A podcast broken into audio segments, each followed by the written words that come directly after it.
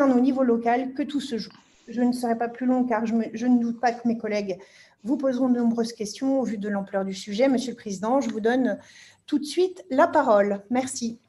Merci beaucoup, Madame la Présidente. Euh, bah, écoutez, bonsoir à, toutes et tous. Je vais essayer d'être euh, relativement concis et précis, comme ça on pourrait certainement avoir un, temps d'échange euh, ensuite. Alors, sur le, changement un petit peu déjà d'une de logo de l'ADEME. Donc l'ADEME, on conserve le nom, parce que c'est devenu une marque quand même en 30 ans. On approche les 30 ans d'existence de l'agence.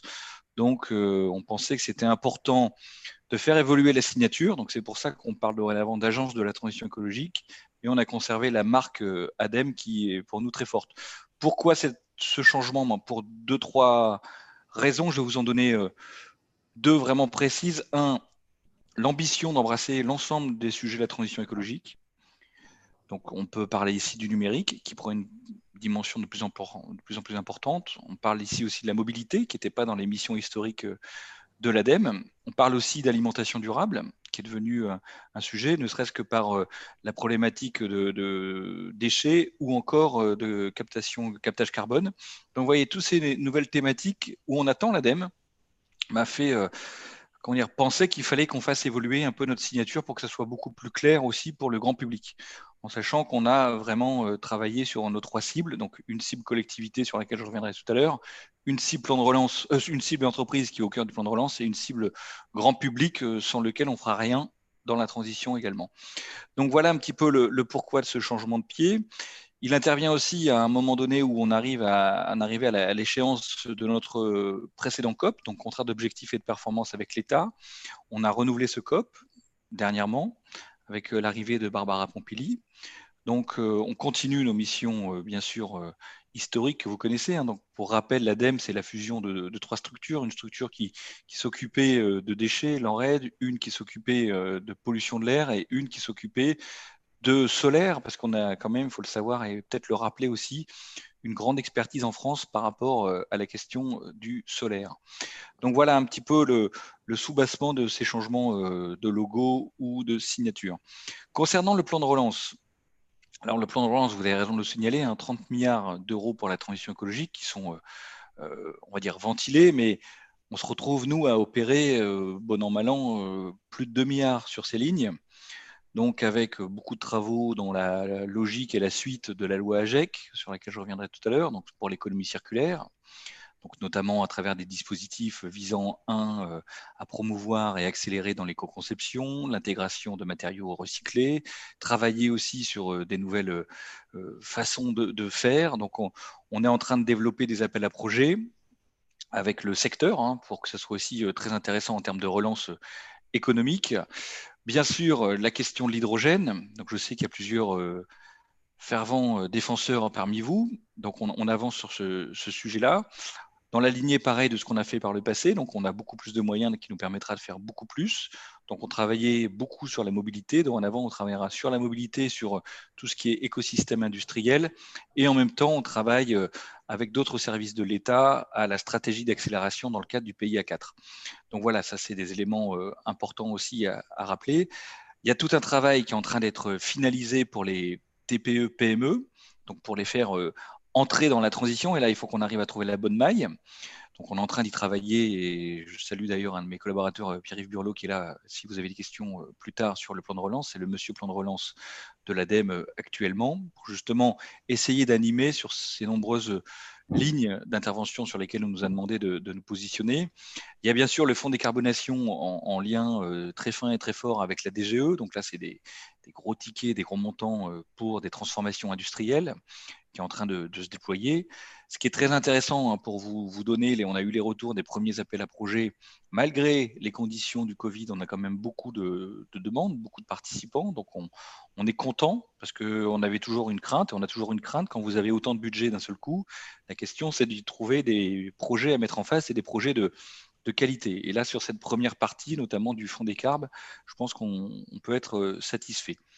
Donc voilà ce que je pouvais vous dire sur cet aspect-là. Et l'aspect collectivité qui viendra dans un second temps, parce qu'on est en train de voir un petit peu comment on peut se déployer, notamment par rapport à des cibles qui sont aussi en lien avec la, loi AGEC. Hein. donc, il y a des, problématiques d'équipement en déchetterie, des centres de tri à, moderniser. Et il y a aussi, surtout, la collecte des biodéchets qui est prévue pour 2023 pour tout le monde à vraiment organiser. Donc, on interviendra de plus en plus sur ce, cette thématique-là en 2021 et 2022 au regard du, du plan de relance. Donc, c'est des sommes assez conséquentes et bien sûr, on participe avec d'autres euh, à la discussion, notamment via sur les friches. Donc, l'ADEME, vous savez que l'État avait identifié un fonds d'intervention sur les friches de 300 millions. 40 millions sont revenus dans l'escarcelle de l'ADEME, ce qui nous permet de suivre et de poursuivre hein, dans, un peu plus, euh, comment dire, euh, volontaire ce qu'on faisait auparavant. Donc, intervenir sur des friches industrielles dites orphelines, donc, euh, qui présentent un, danger. Donc, nous, on intervient sur des, sites industriels dont on a perdu trace du dernier propriétaire et on intervient à la demande de l'État pour euh, sécuriser et entamer euh, les premiers travaux de dépollution de ces sites. Donc c'est quand même une cible très précise. Et à côté de ça, on, on discute beaucoup avec la DGALN qui, elle, opère la grande partie de ce fonds friche, donc 260 millions restants, et voir un petit peu comment on peut combiner nos efforts. Je pense ce qui est important à souligner, c'est que ce plan de relance est quand même euh, pour l'ADEME euh, quasiment le triplement de ses moyens d'intervention. Donc vous imaginez ce que ça veut dire aussi en termes d'organisation de travail. Euh, qu'on avait fait des demandes justement de bras pour dépenser cet argent en plus. On a eu satisfaction, en tout cas, on va dire aux trois quarts. Donc on a eu la possibilité d'embaucher des intérims donc on verra comment on gérera la, fin de ces intérims. Donc c'est dans 18 mois, donc c'est assez rapide, alors que le plan de relance est un petit peu plus long. Donc il faudra que, à mon avis, on rediscute avec les services de l'État concernés pour voir un petit peu comment on assure le suivi pour pas que tout ça s'arrête d'un coup. Donc voilà ce que je pouvais peut-être vous dire brièvement sur le plan de relance. En tout cas, on est à l'heure sur les calendriers prévus. Je vous cacherai pas que j'étais un petit peu chafouin par rapport à la complexité que certains ont voulu mettre dans l'animation de ce plan de relance. Donc ça, je pense qu'il faut qu'on fasse attention à l'avenir. Je vous en parle parce que vous êtes des parlementaires et vous avez le droit de savoir. On a eu quelques difficultés au départ à trouver des moyens d'intervention et de dialogue un peu sérieux, notamment avec euh, certains services de Bercy, pas les, services budgétaires, pour être tout à fait honnête, pour justement euh, avoir quelque chose qui, vole, qui soit simple et qui rencontre la commande politique, à savoir que l'argent soit dépensé vite. Donc, euh, on n'est pas toujours au rendez-vous sur cet aspect de faire vite dans les, services centraux. Donc ça, c'est quelque chose sur lequel on a, lutté depuis juillet dernier. Et pour tout vous dire, on est le 1er décembre et nous allons signer la convention qui organise ces relations et la mise en musique de ce plan de relance lors de mon prochain CA qui est prévu ce jeudi. Donc vous imaginez de juillet à décembre le temps qu'on a pris et dû prendre pour euh, arriver à, caler des, règles du jeu. C'est enfin fait, mais à savoir que ça a été quand même un peu douloureux parfois. Donc, dernier point par rapport à ce plan de relance, parce qu'il y a une grande nouveauté pour l'ADEME et qui fait écho avec ce que je vous disais tout à l'heure par rapport à la, signature de l'ADEME, Agence de la transition, à la question du tourisme durable, secteur impacté euh, au, premier chef hein, par la, crise Covid. On avait commencé un travail à la demande de Jean-Baptiste Lemoine avant cette crise, donc pour identifier euh, avec l'ensemble des acteurs, aussi bien associatifs que les territoires concernés, que les structures professionnelles, y compris à tout France, un peu l'homologue de l'ADEME dans le domaine du tourisme, en charge de la promotion de la destination en France, notamment à l'étranger. On a travaillé ensemble pendant des mois pour identifier une cinquantaine de mesures qu'on a remis au ministre et là, on est en train de travailler aussi pour déployer sur la base de ce fonds euh, tourisme durable, donc avec une cible restauration dans les territoires ruraux et une cible hôtellerie et restauration également dans les territoires ruraux.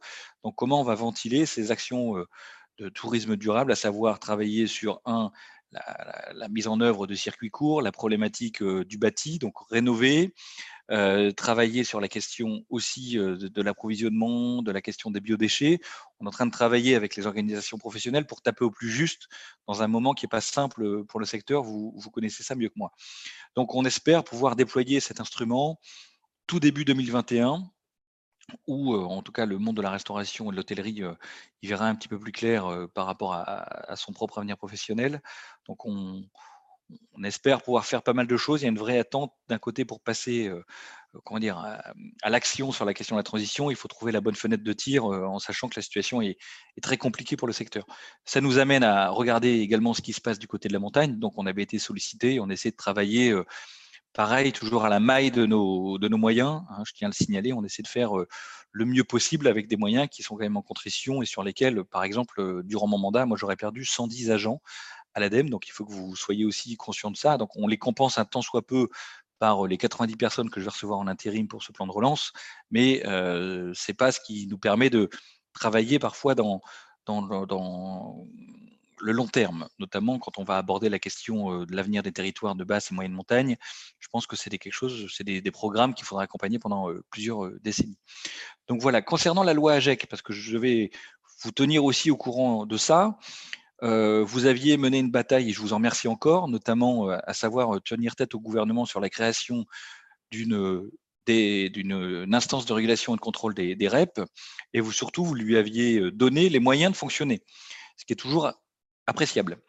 Vous avez mené la bataille avec vos collègues du Sénat, en CMP, tout ça a été maintenu, on a eu nos 27 TP pour agir, et on a créé cette instance au mois de juillet dernier, et pour tout vous dire, on a rempli le quota d'emplois qu'on avait calibré, à savoir ces 27 ETP. E Ils seront donc opérationnels au 1er janvier de cette année. Donc voilà un petit peu où on en est. On a des discussions dorénavant sur le budget de cette instance. Vous savez que le Conseil d'État a revu un petit peu de manière un peu plus restrictive l'ambition de gouvernement du gouvernement par rapport à ce qui devait être couvert par la, la redevance.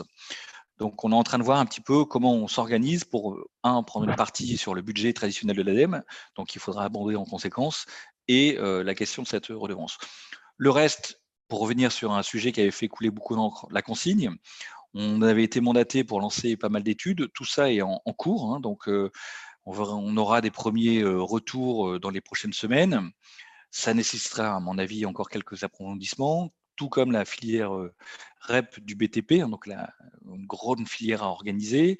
On attend les premiers retours et les premières conclusions d'ici le, mi-décembre pour qu'on puisse vraiment agir. Donc, vous voyez, le plan de charge, en tout cas, de l'ADEME sur la question n'a pas trop souffert des, retards qu'on aurait pu imaginer avec, avec, le Covid.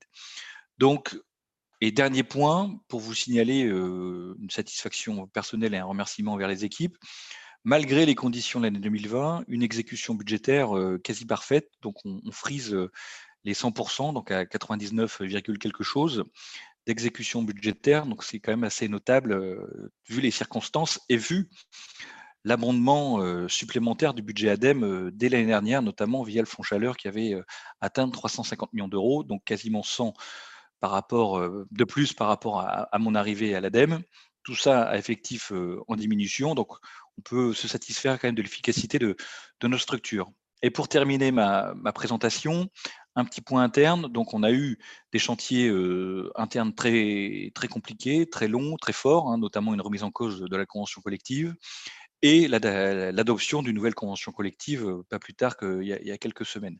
Après euh, un an et demi de discussion, des, tensions, vous imaginez bien, mais en tout cas, une modernisation du, cadre social à l'ADEME qui était nécessaire au regard des, nombreuses pics dans les rapports successifs de la Cour des comptes.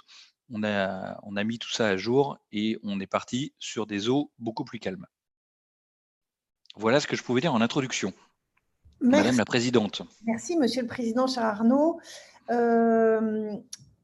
avez raison de souligner la complexité.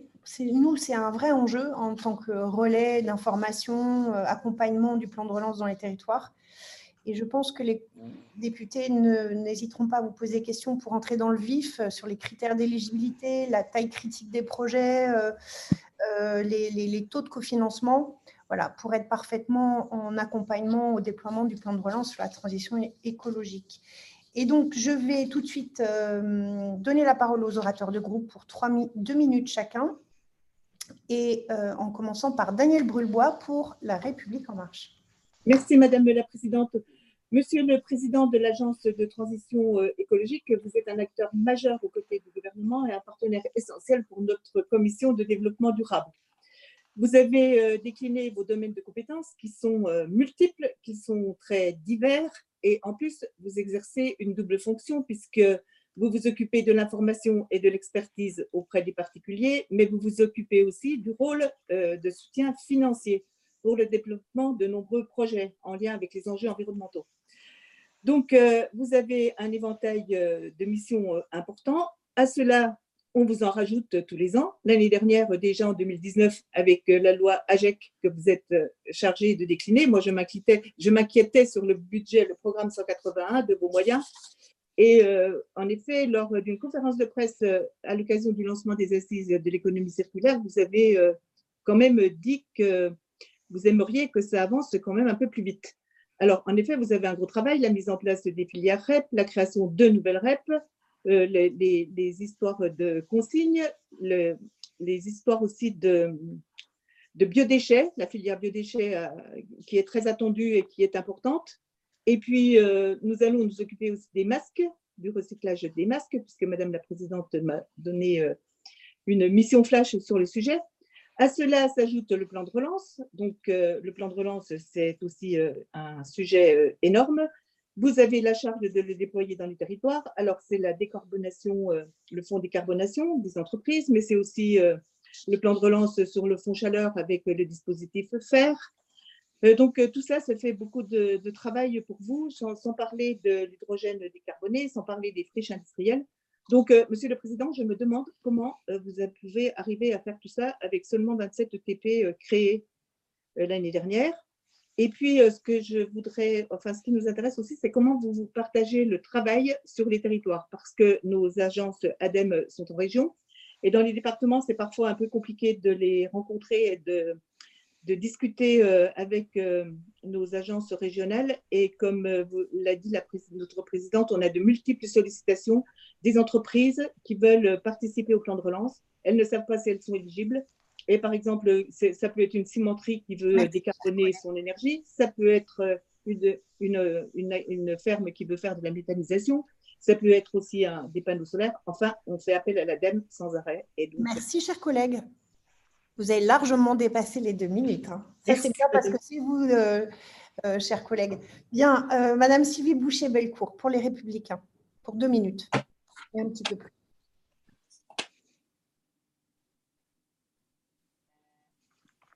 Voilà. Bonjour. Bonjour. Présidente, merci Monsieur le Président Leroy. mon intervention portera surtout sur votre rôle de conseil.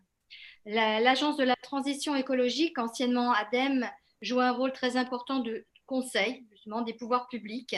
Parmi les chantiers inscrits dans son ADN, on y retrouve la lutte contre le changement climatique, le développement des transports propres ou encore le développement des énergies renouvelables. Il est euh, utile, à mon sens, de rappeler votre champ d'expertise à l'heure où la vérité scientifique a du mal à s'imposer dans le débat public et où les représentants élus sont de plus en plus opposés à des conventions citoyennes non représentatives. Plusieurs questions pour vous, Monsieur le Président. Concernant le débat sur la place de l'énergie nucléaire en France, si les énergies renouvelables doivent être développées pour répondre au changement climatique, comment expliquez-vous que cette politique énergétique se fasse en opposition avec l'énergie nucléaire et non avec les autres sources énergétiques fossiles car ne nous trompons pas de combat, cela reste l'énergie la plus décarbonée et la plus facilement pilotable. Et je le dis d'autant plus sereinement que je n'ai pas de centrale nucléaire dans ma circonscription. D'ailleurs, la ministre de l'écologie nous met en garde depuis quelques jours contre le risque de coupure de courant les jours prochains. Le calendrier de la fermeture de Fessenheim était-il, selon vous, approprié au regard des travaux de maintenance à réaliser sur les autres centrales Enfin, quant à l'énergie fossile, la construction de 10 puits de pétrole à Nonville, à 4 km de la forêt de Fontainebleau, dans le sud Seine-et-Marne, est toujours à l'étude. Comment expliquez-vous que ce projet puisse être encore envisagé alors que la France s'est engagée à respecter la neutralité carbone en 2050 Aujourd'hui, les énergies fossiles représentent encore près de la moitié de notre consommation énergétique. Et pourtant, très peu de mouvements interpellent sur ce sujet. À croire qu'il est préférable d'être contre le nucléaire que le pétrole ou le charbon en France. Je vous remercie. Merci beaucoup, chers collègues. Euh, la parole est à Fabien Lenné pour le groupe Modem. Merci, Madame la Présidente. Euh, cher Monsieur le Président, félicitations et bon courage déjà pour cette euh, mutation de l'ADEME à l'Agence de la transition écologique. On sait, et vous avez listé dans votre propos liminaire, l'étendue des chantiers. Donc, tout, plein de courage à vous, mais dont on sent l'implication totale et, l'enthousiasme à la tâche. Donc voilà, on sera à vos côtés, Monsieur le Président. moi, je vous suis très investi sur les questions d'énergie, de véhicules électriques. et, donc, on voit le succès aujourd'hui du véhicule électrique. On sait que Renault est leader du marché européen sur le véhicule particulier. Donc ça, c'est plutôt un cocorico. Et en même temps, certains continuent à, à, faire du, du, véhicule électrique bashing, en fait, où on dirait que certains nous disent, on l'a vu l'autre jour en commission développement durable, où certains de nos collègues pensent qu'en fait le, coût écologique est beaucoup plus important qu'un véhicule thermique ou au moins égal. Donc, je sais qu'il y a eu euh, des expertises sur l'ADEME il y a quelques années sur ce sujet-là. Moi, j'aimerais bien qu'on fasse la lumière sur ce sujet-là et que la représentation nationale soit éclairée. Et qui dit développement des véhicules électriques dit également euh, pertinence de la, de la PPE aujourd'hui. Euh, quid de l'EPR Est-ce qu'on va y arriver? Parce qu'en fait, le mix énergétique fonctionne que si on arrive à mettre au point ces EPR. Donc voilà, c'est sur ces sujets-là que j'aurais voulu vous entendre, Monsieur le Président. Merci beaucoup. Merci beaucoup. C'est au tour de Gérard Le Seul pour le groupe socialiste apparenté.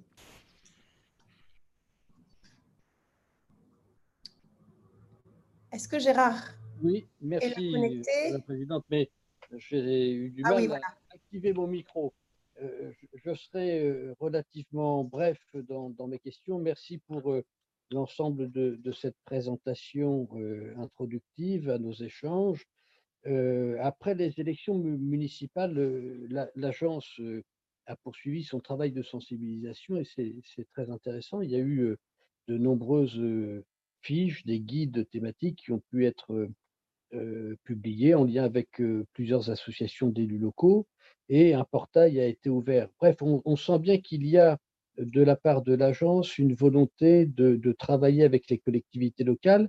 Et d'ailleurs, euh, dans la mesure où une enquête euh, menée par l'agence elle-même euh, déclare que 96% des élus locaux disent prendre en compte la transition écologique dans l'action de leur collectivité, mais 61% seulement considèrent que leur intervention est encore insuffisante. Et donc, euh, malgré la, diffusion de bonnes pratiques et de conseils sur euh, le site notamment, euh, on peut penser que ça ne suffira pas pour réussir le, pari d'une relance ancrée, fortement, fermement ancrée dans la transition écologique. Alors, selon l'OCDE, pour compléter un peu mon propos, 90% de l'investissement public lié au climat est porté par les collectivités en France, contre 68% en Allemagne, 60% en Italie et c'est pourquoi, avec mon groupe, nous avions proposé dès le mois de juin, dans le cadre de notre propre plan de, rebond économique, euh, social et écologique, de lancer un appel à projet, euh, appel à projet national à destination des collectivités territoriales de 50 milliards d'euros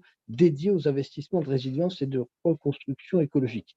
Ce qui semble être mis en place, ou plutôt ce qui est mis en place aujourd'hui par le gouvernement, euh, semble en, deçà de, de l'ensemble de, ces attentes. Alors, je ne vais pas être trop, trop long. Euh, la présidente nous a invité à être bref. Euh, aujourd'hui, le gouvernement souhaite remplacer le dispositif de contractualisation par un autre, euh, à savoir les CRTE. Mais il y a un certain flou sur les financements, d'où deux questions principales.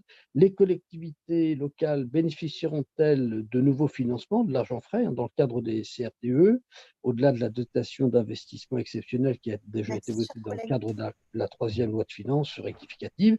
Et deuxièmement, le travail d'accompagnement des collectivités mené par l'Agence de la transition écologique ne risque-t-il pas d'être perturbé par le grand chamboulement des contrats à un an du de la fin du quinquennat. Merci. Merci beaucoup. La parole est à Maïna Sage pour le groupe Agir Ensemble.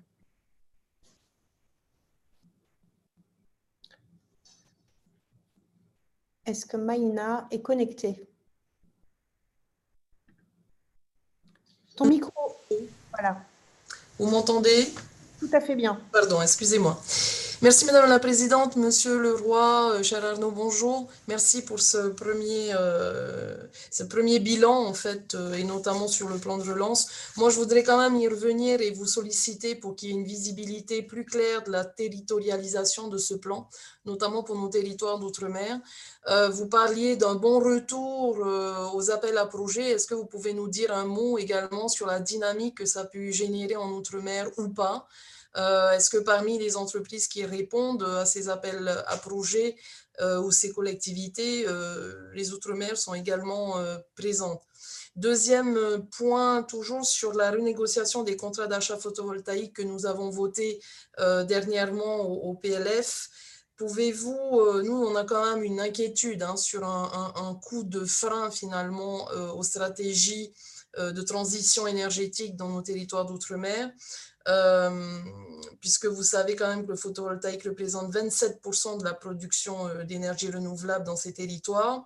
Est-ce que vous avez anticiper en fait euh, euh, le, coût d'arrêt de, la révision de ces contrats? Est-ce que vous percevez d'ores et déjà euh, des impacts liés à ces modifications de, de, contrats. Enfin, je voudrais également vous dire que certaines mesures de soutien sont souvent méconnues également du grand public. Je voudrais avoir un avis plus global, votre avis sur l'impact de cette période de crise sanitaire, de ces changements également de comportement, est-ce que vous, aujourd'hui, vous mesurez un impact plutôt positif aussi sur les comportements de consommation euh, des citoyens, une volonté peut-être de plus s'impliquer aussi sur ces problématiques de transition énergétique Je vous remercie. Merci beaucoup, chers collègues. La parole est à François-Michel Lambert pour le groupe Liberté et Territoire. Merci, euh, Madame la Présidente. Monsieur le Président, chers collègues, comme à chaque fois, dans le cadre de la transparence des intérêts, je dois rappeler que je préside l'Institut national de l'économie circulaire, association qui bénéficie de financement de l'ADEME pour certains projets. L'ADEME, dont on connaît le rôle pivot du pilotage des politiques publiques liées à la transition écologique, fait face à une extension importante de ses missions, vous l'avez dit, euh, Monsieur le Président, qui se traduit par une forte augmentation de son budget, et tant mieux.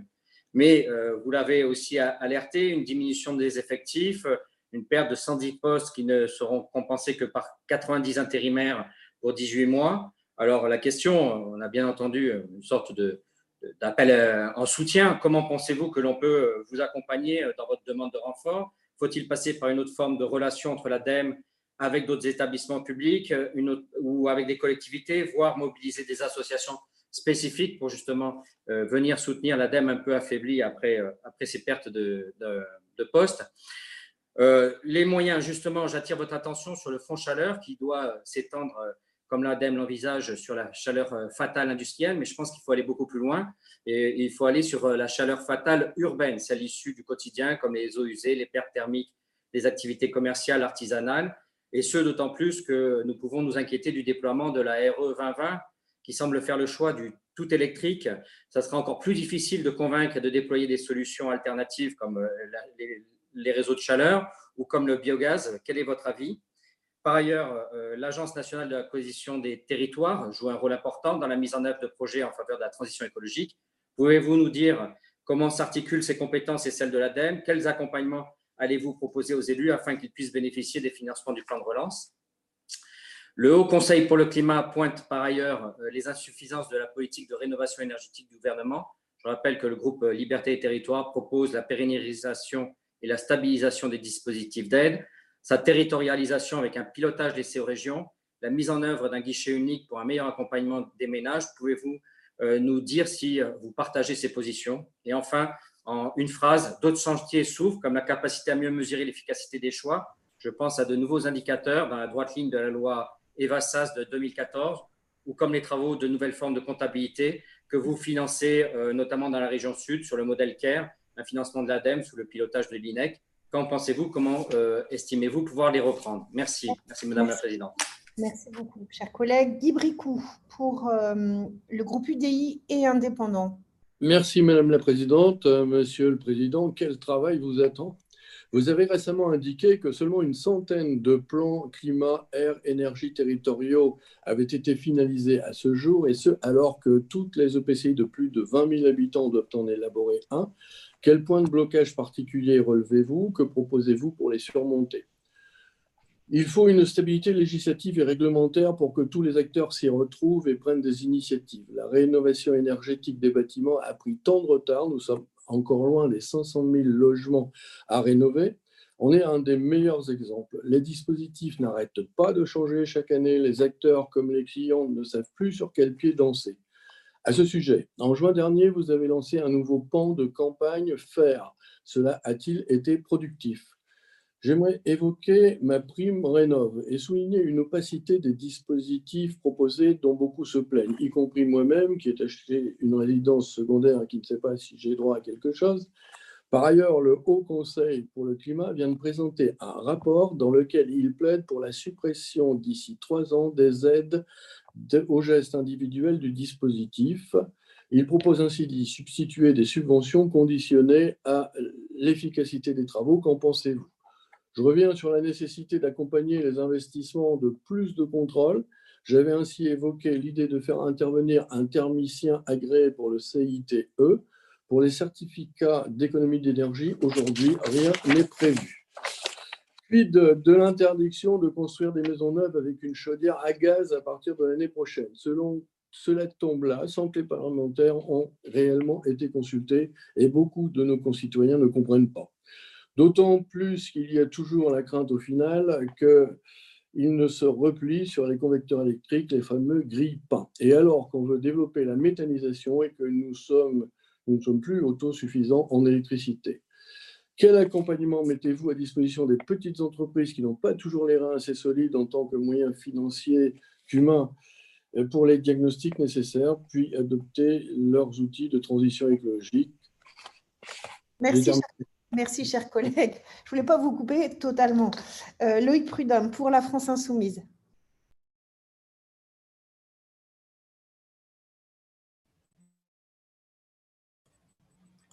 Merci, Madame la Présidente. Euh, Monsieur Leroy, la vente en ligne génère 100 milliards d'euros de chiffre d'affaires par an. Avec les confinements successifs, ce chiffre s'est envolé, tout comme les dégâts qui l'accompagnent, absence de respect du droit du travail et des mesures sanitaires, optimisation et évasion fiscale des principales plateformes de vente en ligne, destruction des emplois dans le commerce traditionnel, explosion des transports de marchandises et des émissions de CO2. Contre ça, le gouvernement se contente de décaler la date du Black Friday sans l'encadrer ni prendre aucune mesure de restriction de cette journée qui profite surtout à Amazon et pousse à la consommation irresponsable. En attendant que le gouvernement adopte des lois, comme celle que je dépose cette semaine pour lutter contre Amazon et les autres géants du e-commerce, votre agence de la transition écologique, anciennement l'ADEME, a toute sa place à prendre dans la sensibilisation du grand public aux impacts environnementaux de la surconsommation et du e-commerce. Sa feuille de route mentionne d'ailleurs parmi ses missions celle, je cite, de convaincre et mettre en œuvre des campagnes de communication pour faire évoluer les, mentalités, les comportements et les actes d'achat et d'investissement. Problème, où sont les grandes campagnes de, de sensibilisation que l'on attend de la part de votre agence?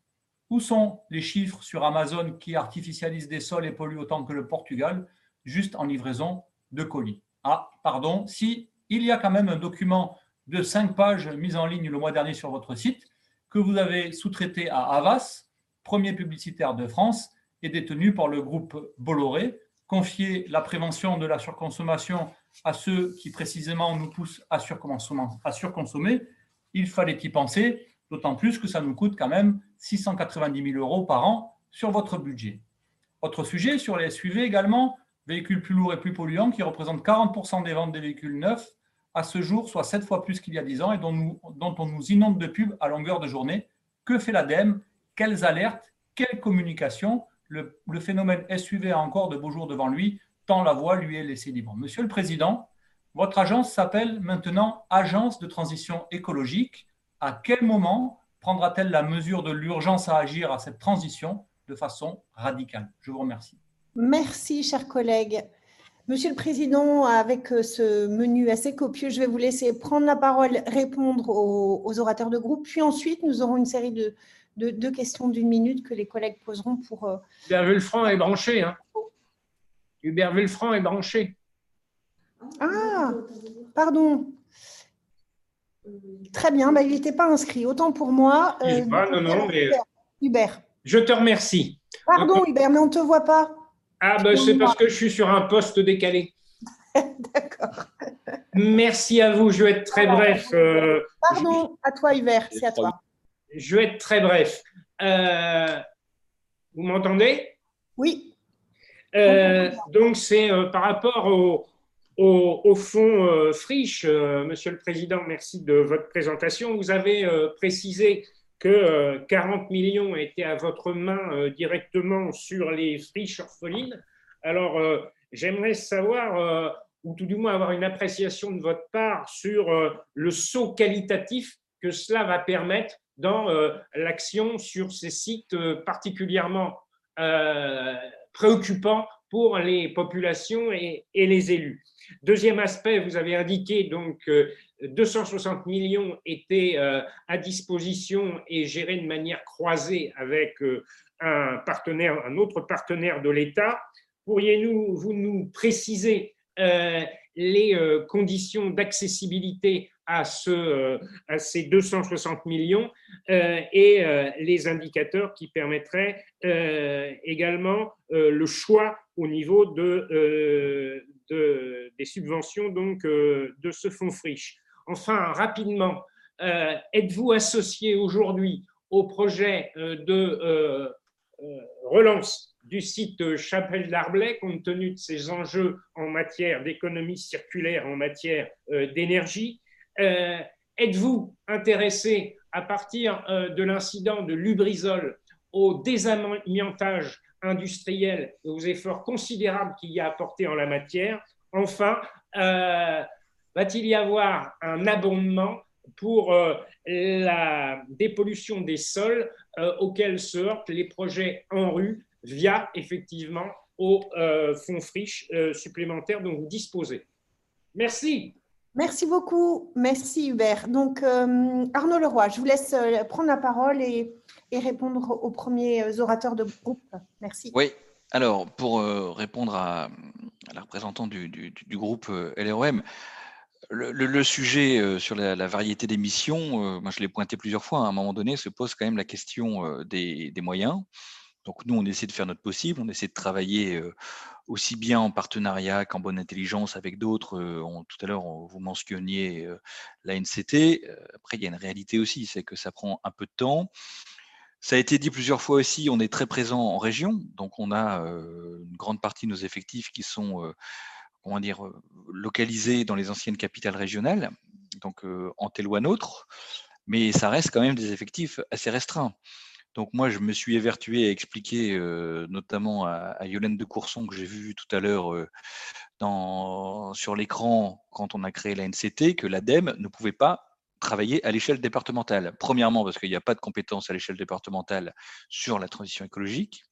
Premièrement, il y a une toute petite euh, par rapport à la question de la précarité, mais c'est euh, assez, assez peu. Et que surtout, on n'avait pas les moyens. Donc nous, on a mis en place un système de, euh, comment dire, de porte d'entrée départementale. Mais moi, j'habite en Nouvelle-Aquitaine. Vous avez 13 départements, donc on est quasiment 35 à la direction régionale. Vous imaginez qu'on ne peut pas mettre quelqu'un alors, quand je vous dis 35, c'est de la secrétaire au directeur régional. Donc, ça, c'est un, vrai sujet. Donc, la question des ETP, pour l'instant, on y arrive. On y arrive. On essaie de s'organiser, d'imaginer des choses. On l'a dit aussi dans notre COP que je mentionnais tout à l'heure qu'il y a des choses que l'État nous demandait de faire qu'on ne ferait peut-être pas si on n'a pas les moyens. Donc, c'est aussi simple que ça. Après, c'est vrai qu'il y a une demande de plus en plus forte aussi bien au niveau des entreprises que au niveau des collectivités. Il reste encore beaucoup de collectivités euh, à animer dans cette question euh, de la transition. Un des aspects clés par rapport aux ETP, ce qu'il faut mettre en avant, c'est la question de l'animation.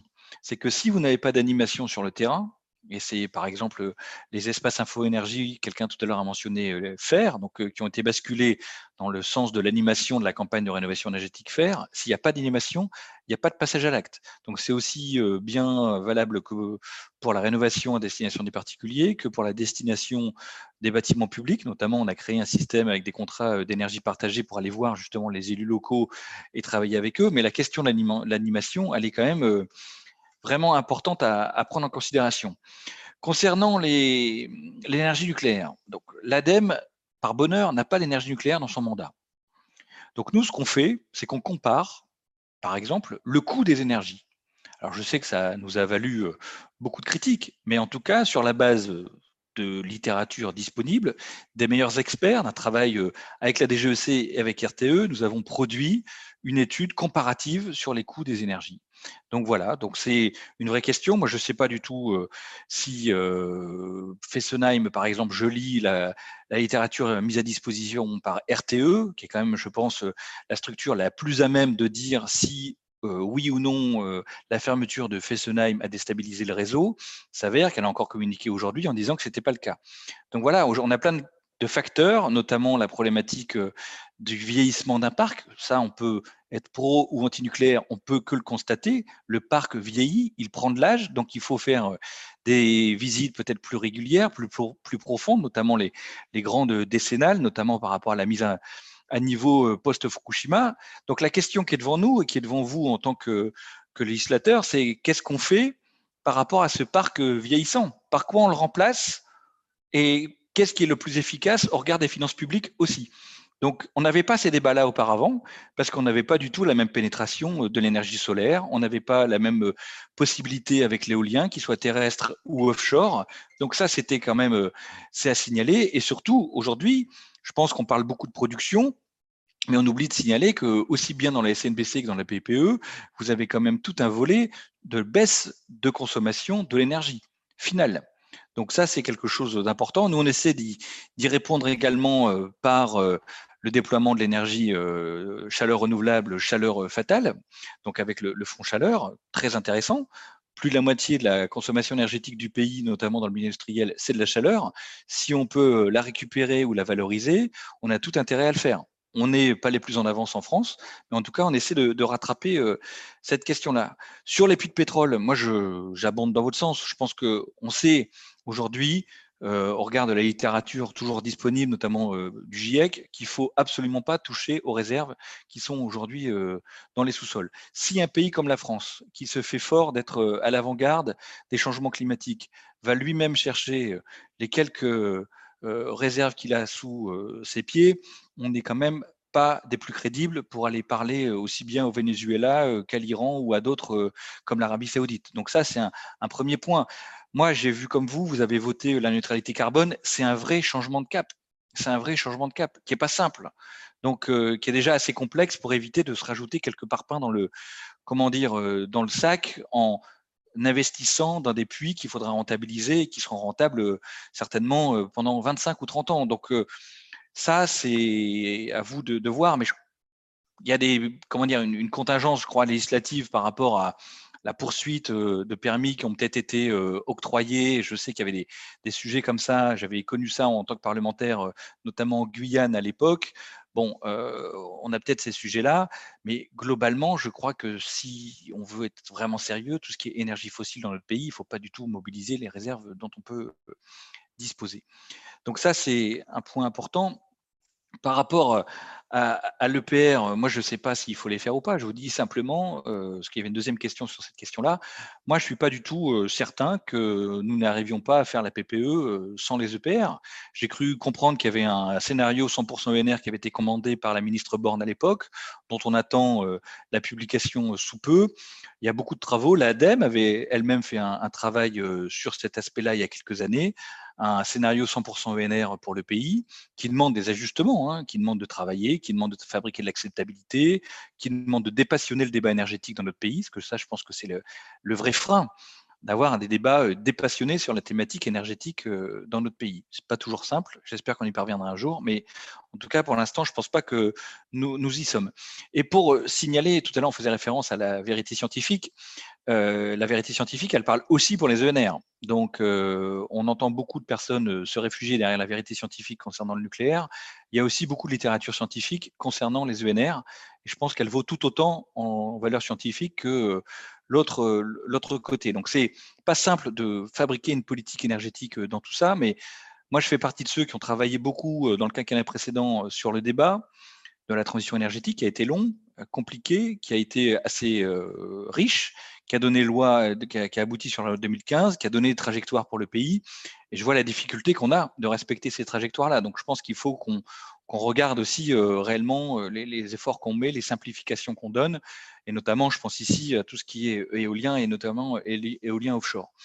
Donc, ça, c'est des, des vraies questions. Il y a la question du véhicule électrique, donc qui parfois peut questionner notre capacité de produire assez d'électricité. Pareil, là, je pense que RTE ou Enedis, qui sont les plus à même de, parler des besoins d'appel et de puissance électrique, ont répondu en donnant des chiffres par rapport à notre capacité d'absorption et, de raccordement de bornes et de, de, branchement pour des véhicules électriques, on a encore un peu de marge.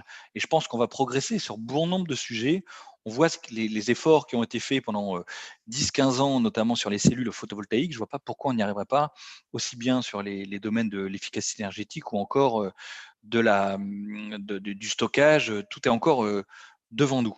Et quand on questionne la question du stockage, pourquoi il n'y a pas de stockage, on est aujourd'hui simplement sur des équations économiques. On a beaucoup de, solutions techniques mais économiquement, ce n'est pas encore rentable de faire du stockage à grande échelle, donc on ne déploie pas des, grandes capacités de, stockage. Il y avait une question sur euh, la contractualisation, donc l'articulation avec la, NCT. Donc la NCT, nous, c'est un partenaire, on est partenaire de premier rang. Euh, la loi a prévu un système de conventionnement. Donc l'ADEME euh, a conventionné avec la NCT pour justement cranter toute cette question de, transition écologique, à savoir que la NCT, vous avez peut-être auditionné Yves Le Breton, son directeur général, est une petite structure. Vous me permettez 30 secondes?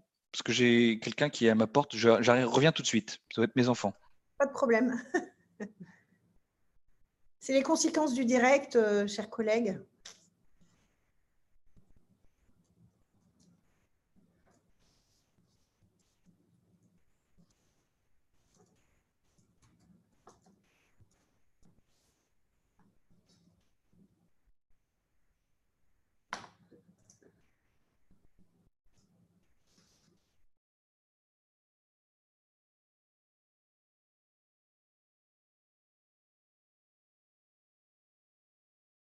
Intermède euh, sur les donc la NCT, on a le conventionnement qui a été fait, on travaille avec eux pour justement essayer de bénéficier de leur appui pour découvrir et essayer de sensibiliser des nouveaux territoires sur la transition écologique. En tout cas, c'est comme ça qu'on a bâti notre relation.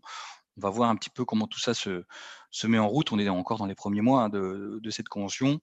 Les retours, premier retour que j'ai, j'avais une vraie crainte pour tout vous dire, euh, un excès de réunions parce que parfois on est très bon là-dessus. Je ne parle pas nécessairement de l'ADEME, mais l'ADEME et ses partenaires.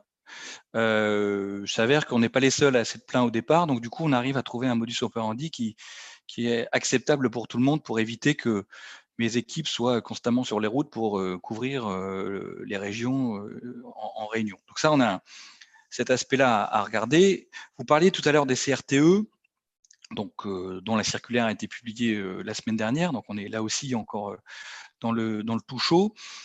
Ça nous rappelle, nous, ce qui avait été fait par, Emmanuel Vargon et Sébastien Lecornu, notamment avec les CTE, qu'on avait euh, travaillé au début du quinquennat.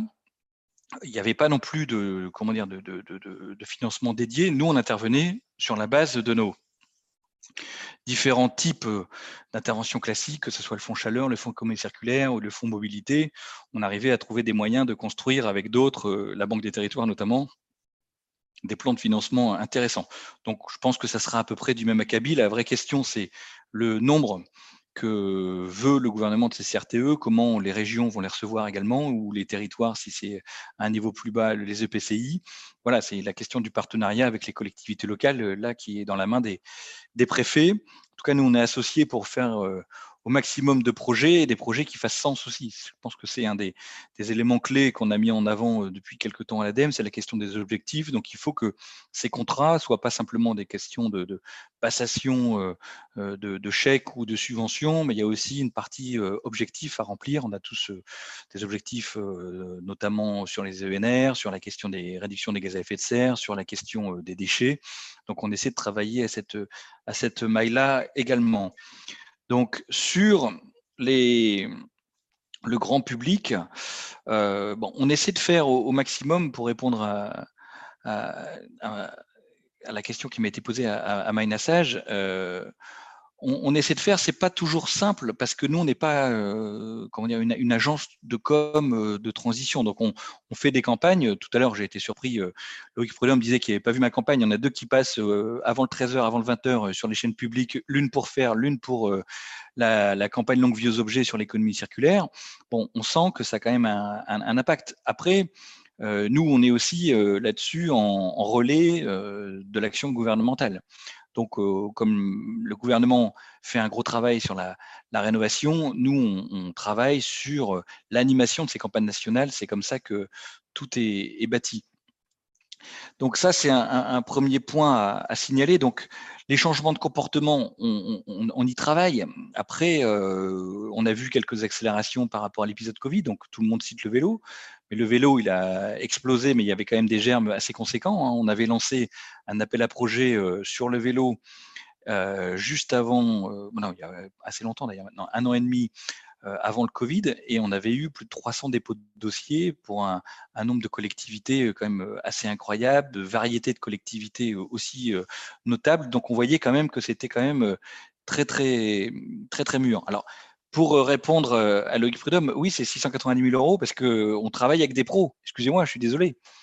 Donc, euh, si vous voulez faire une campagne qui a un petit peu d'impact et qui soit de qualité, il faut la payer. Une fois, c'est Avas, d'autres fois, c'est d'autres. Donc, on travaille par marché public. Donc, tout ça est transparent. Donc, il y a des, gens qui savent répondre, qui savent proposer des choses. Donc, on, essaie de travailler aussi avec eux. Donc, pour le changement de comportement, moi, c'est une cible qu'on a quand même beaucoup travaillé à l'ADEME hein, ces dernières années. On a fait un travail notamment changer tout notre appareil Internet, fabriquer des parcours, notamment avec une nouvelle plateforme qui s'appelle Agir pour la transition, qui est aussi valable pour les collectivités, les entreprises et le grand public. Donc ça, vous pouvez aussi renseigner notamment les, élus de votre circonscription, parce que c'est là-dessus, dorénavant, que tout se passe.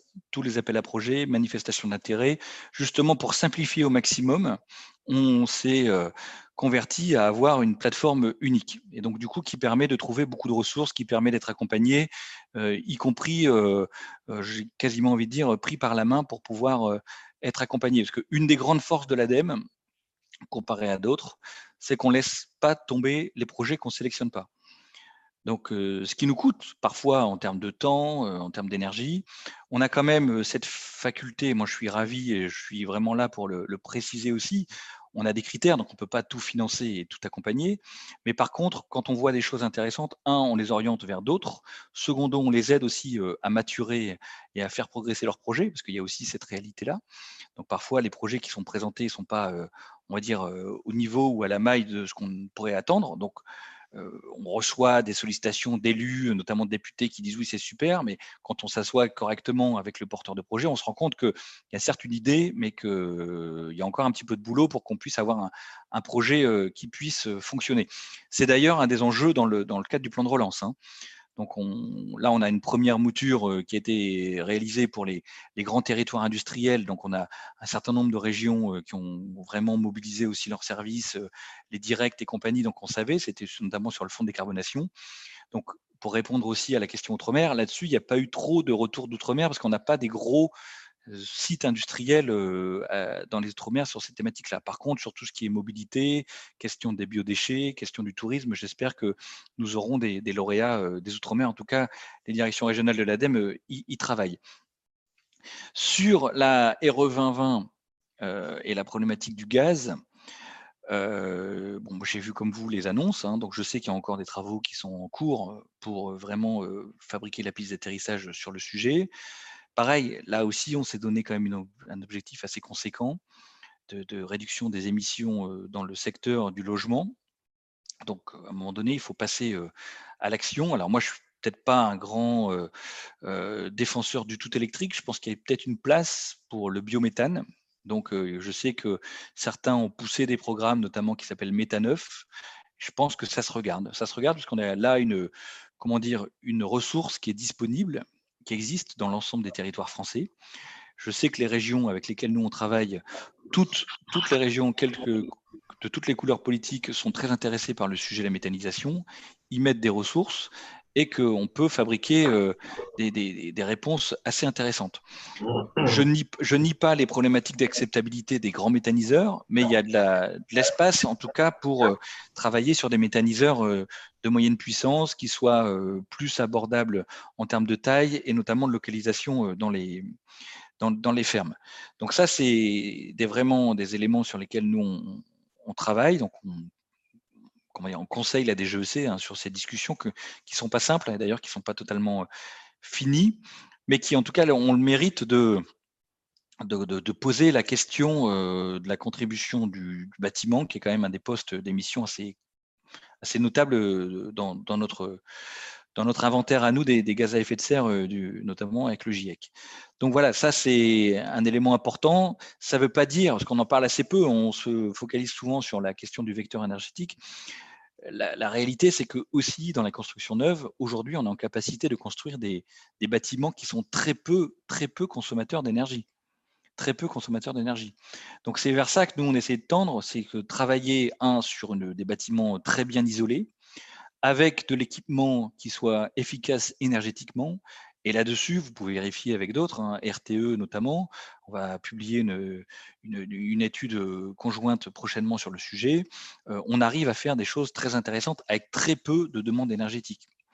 Donc ça, c'est quelque chose qu'il faut souligner et vraiment mettre, euh, au crédit des possibilités, à savoir fabriquer aujourd'hui du bâtiment neuf qui soit beaucoup moins énergivore moi, je vous le dis, hein, on en a parlé, je vous l'ai dit tout à l'heure, cette question énergétique, euh, la première des énergies, c'est celle euh, qu'on arrive à économiser, en tout cas qu'on ne dépense pas inutilement. Et dans notre pays, on en dépense beaucoup encore. On a toujours des débats assez ésotériques sur la production, rarement sur la sobriété énergétique. Donc, euh, il va falloir aussi qu'on arrive à, muscler cette partie-là de, de, notre jeu. Sur les PSAET, écoutez, oui, je, confirme ce que je vous ai dit. Hein. donc, on est un peu loin de la cible. On doit être à environ 900 PCAET qui sont réglementairement à délivrer. On, en est à 100, 110 peut-être sur la base de données ADEME. Et derrière se pose aussi la question d'avoir un PCAET qu'on met en œuvre avec un, comment un programme d'action.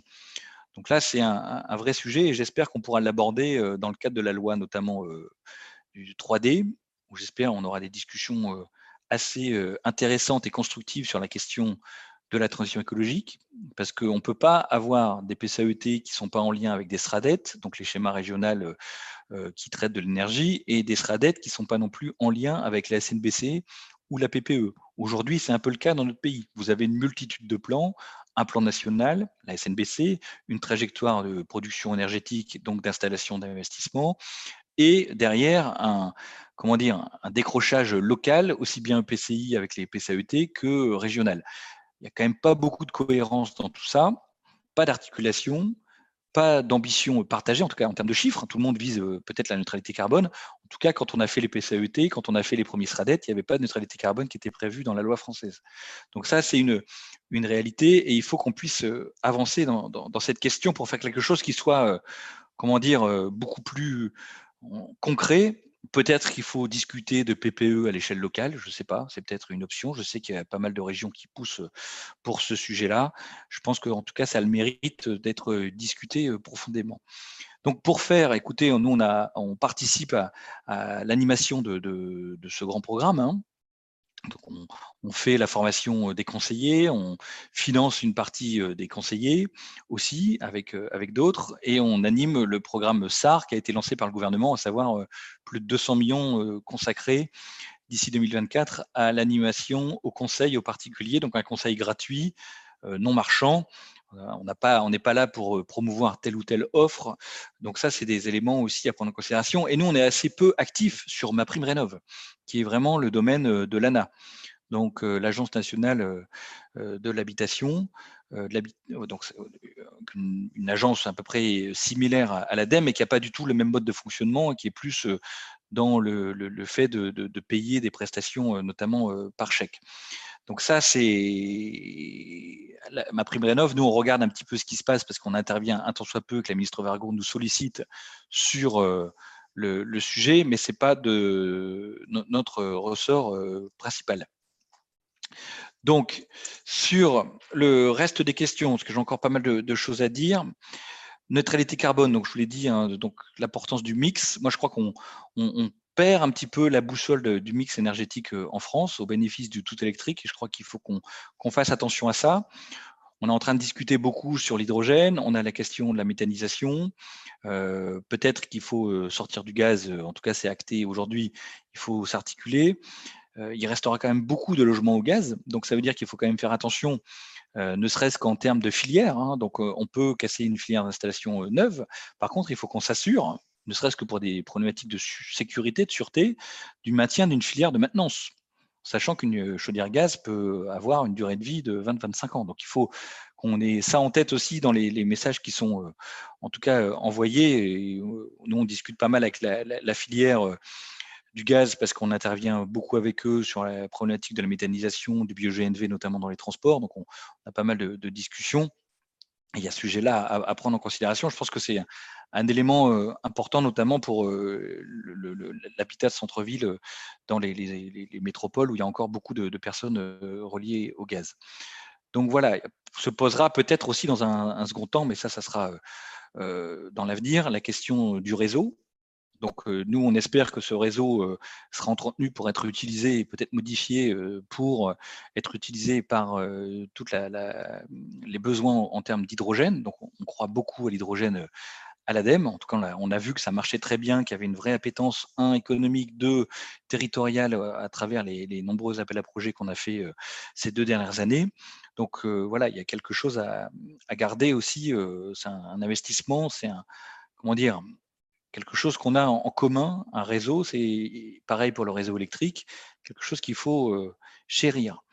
Sur les aides aux entreprises, euh, avant le Covid, on a lancé euh, tout un programme avec la BPI qui permet justement à toutes les entreprises, quelle que soit leur taille, de s'auto-diagnostiquer, notamment avec un climatomètre, de faire appel à des, vrais spécialistes euh, de diagnostic, notamment avec des diag écoflux, et justement de développer des plans d'action et ensuite d'avoir des financements dédiés.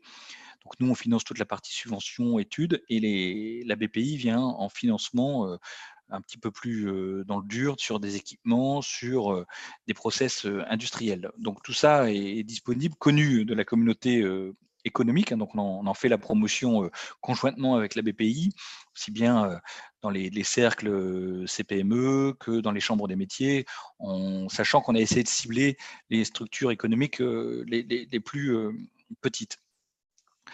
Pour euh, répondre sur le, Black Friday, donc nous, on est partenaire des opérations de Green Friday, justement dans l'optique euh, de, changement de comportement. On fait des études euh, aussi par rapport à la problématique des, déchets. Donc on voit l'aspect e-commerce aussi par l'abondance de déchets que ça génère, les problématiques que parfois ça fait déraper certaines cibles de certaines collectivités. Donc il faut qu'on regarde ça encore et encore pour trouver des solutions. Donc, il y a un, travail qui est en train d'être fait aussi bien avec Amazon, La Poste, pour justement essayer de normer certaines choses. C'est long, j'en conviens, mais c'est pas simple.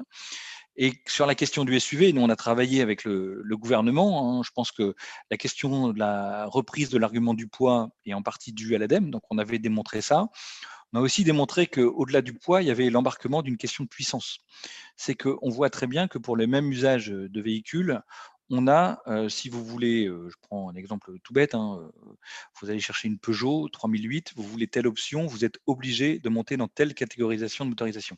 Donc ça, on a peut-être un, travail à faire de, comment dire, de, pour disjoindre un peu ces problématiques de motorisation. Vous n'êtes pas obligé d'avoir un moteur 3 litres pour avoir 4 vitres électriques, par exemple. C'est un exemple que je vous donne, mais on est sur des choses comme ça.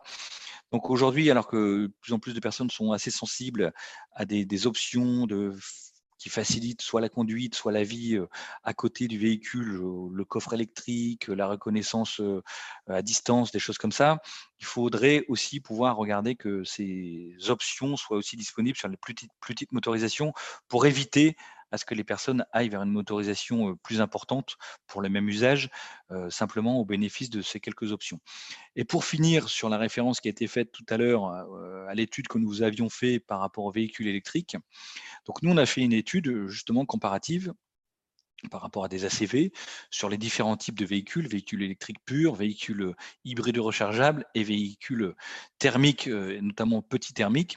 Et c'est vrai que les choses sont balancées, mais c'est connu. Donc, il n'y a pas de, rien n'est caché sur le sujet. Un véhicule électrique est très intéressant s'il roule beaucoup. Si vous l'utilisez beaucoup, il est très intéressant. Donc, il y a une question de, sujet d'usage, donc euh, le nombre de kilomètres parcourus. Et l'autre aspect qui est important aussi à signaler, c'est que on a fabriqué, on a promu les véhicules électriques au départ pour une thématique dont on n'a pas encore parlé euh, ce soir, qui est la pollution de l'air. Donc, notamment dans les grands centres urbains. C'est aussi pour ça qu'on a promu les véhicules électriques. Et quand on travaille sur la, question des, des ZFE, par exemple, euh, ce qu'on discute avec euh, notamment les, élus locaux, qu'on accompagne euh, quand ils sont dans les, zones dites en contentieux, c'est justement un passage de flotte captive sur de l'électrique ou du, gaz vert pour justement réduire la problématique d'émissions due à, la circulation automobile ou de véhicules légers. Donc voilà ce que je pouvais dire pour répondre, j'espère, le plus complètement possible aux questions des orateurs des groupes. Merci beaucoup, Monsieur le Président. Je vais donc donner la parole euh, aux autres orateurs pour des questions d'une minute. Et c'est Jean-Luc euh, Fugit qui ouvre le bal pour La République En Marche. Merci, Madame la Présidente. Merci, euh, Monsieur le Président. Mais justement, on va parler de pollution de l'air, entre autres. Vous voulez en parler. Donc, moi, j'ai quelques rapides questions. Donc, quels sont les. Est-ce que vous pourriez nous, nous, rappeler les, actions prioritaires de votre agence en matière de pollution d'air, justement? Et vous avez parlé des aides-feu, donc euh, peut-être à travers cet exemple-là, comment se structure l'accompagnement des collectivités qui sont bien engagées dans les aides-feu. Je sais que vous avez une action, si vous pouviez nous la préciser, ce serait, ce serait parfait. Je voudrais revenir aussi sur un instant sur le, sur le biogaz. Vous avez un, petit peu donné votre avis, mais je pense que ce serait intéressant que vous nous donniez aussi euh, les travaux que fait l'ADEME sur la, question du digesta, puisque euh, vous conseillez la DGOC, je pense qu'il faudrait vraiment les pousser un petit peu à faire très attention sur la question du digesta.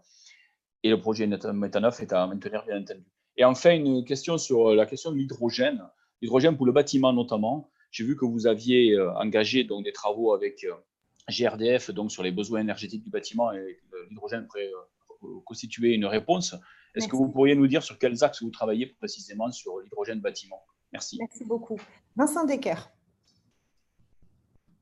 Oui, merci Madame la Présidente. Bonsoir. Le, Haut Conseil pour le climat, dans son rapport euh, publié le 24 novembre, un des collègues y a fait allusion, euh, a pointé du doigt le, retard pris euh, par la France s'agissant de la rénovation énergétique de ses bâtiments.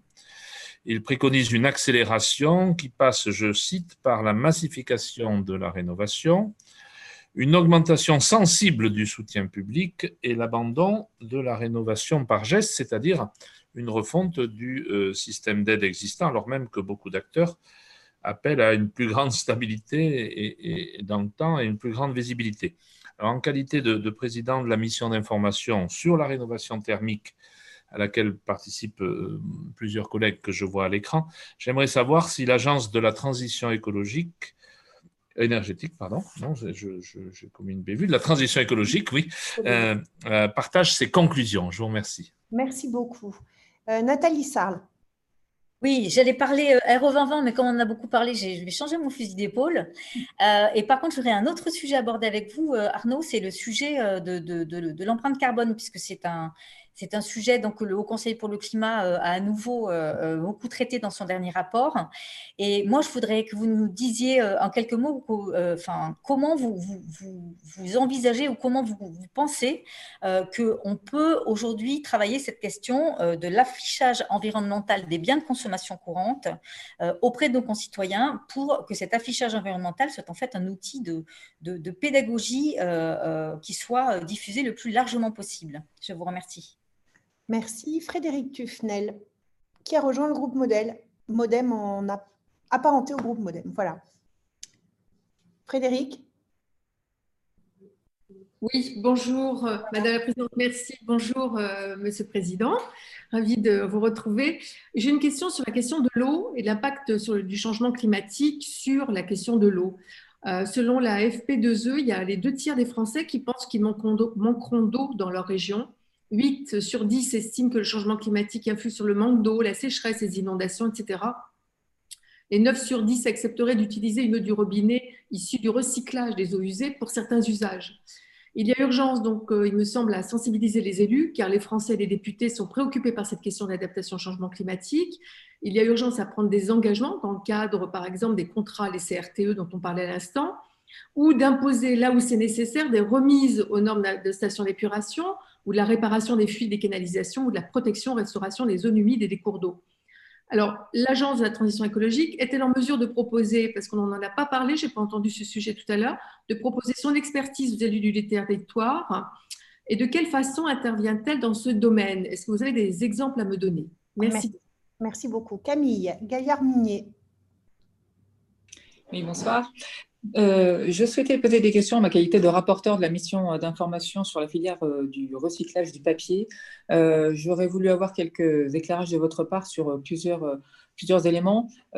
plusieurs auditionnés nous ont fait remonter que les entreprises, finalement, triaient peu leur papier, alors qu'on sait que ça peut être une source intéressante pour faire de la matière en papier recyclé. Donc, je voulais savoir s'il y avait une campagne, si l'ADEME avait engagé une campagne auprès des entreprises pour euh, recycler leur papier, en tout cas mettre trier plutôt leur papier, euh, et si cette campagne avait également été engagée auprès des, particuliers. deuxième question sur la fabrication du papier recyclé. Donc là, c'est plus technique, mais on a entendu des personnes qui, les, uns nous ont dit que la fabrication du papier recyclé était plus énergivore, en tout cas avait un bilan carbone moins bon que la fabrication du papier avec de la matière neuve, et d'autres l'inverse. Donc je voulais savoir si vous aviez des éléments sur ces, deux questions. Troisième, toute petite question sur la loi AGEC. Et, je termine là-dessus, euh, Madame la Présidente. Est-ce que vous avez parlé de la loi AGEC Est-ce que vous pourriez nous rappeler quel est l'objectif aujourd'hui pour les collectivités en termes de pourcentage d'usage de papier recyclé? Merci. Merci beaucoup. Yannick Horry pour euh, clore cette première série de questions. Merci. Euh, L'Agence de la transition écologique participe au suivi du nouveau plan national santé-environnement, le PNSE 4, Pouvez-vous nous dire quel est le rôle de l'ADEME en matière de santé environnementale, notamment quelles sont les relations que vous entretenez avec les collectivités territoriales dans ce domaine? Plus précisément, l'agence joue-t-elle un rôle de conseil local et apporte-t-elle un soutien aux élus locaux dans l'élaboration et la mise en œuvre d'un plan local, d'un contrat local de santé? Merci. Monsieur le Président, je vous laisse répondre aux députés. Merci beaucoup. Alors, je vais répondre tout de suite par la question sur la santé. Euh, on intervient très très peu dans le PNSE 4. On a travaillé un petit peu sur le, son prédécesseur. Et là, on est vraiment euh, en queue de comète. Hein. On doit travailler sur deux, trois aspects, euh, notamment sur l'aspect recherche ou la problématique qualité de l'air, mais ce n'est pas du tout un sujet sur lequel on, est investi. Donc, on n'a pas de relation au niveau local là-dessus. Sur la, et il en est de même peut-être pour la question de l'eau, comme ça, ça me permettra euh, d'évacuer par rapport aux compétences euh, de l'ADEME. La question de l'eau dans le pays est traitée par les agences de l'eau, avec lesquelles on, travaille bien sûr, hein, mais en tout cas sur qui ont vraiment le monopole de cette question-là, qui sont organisés aussi en lien très fort avec les, élus locaux, dans leur gouvernance d'ailleurs. Donc voilà, donc nous on travaille avec eux sur quelques sujets d'adaptation au changement climatique, voir un petit peu tout ce qui est innovation, parce qu'il y a des, éléments qui arrivent via le PEA qui sont confiés à l'ADEME, donc on, les sollicite pour bénéficier de leur expertise.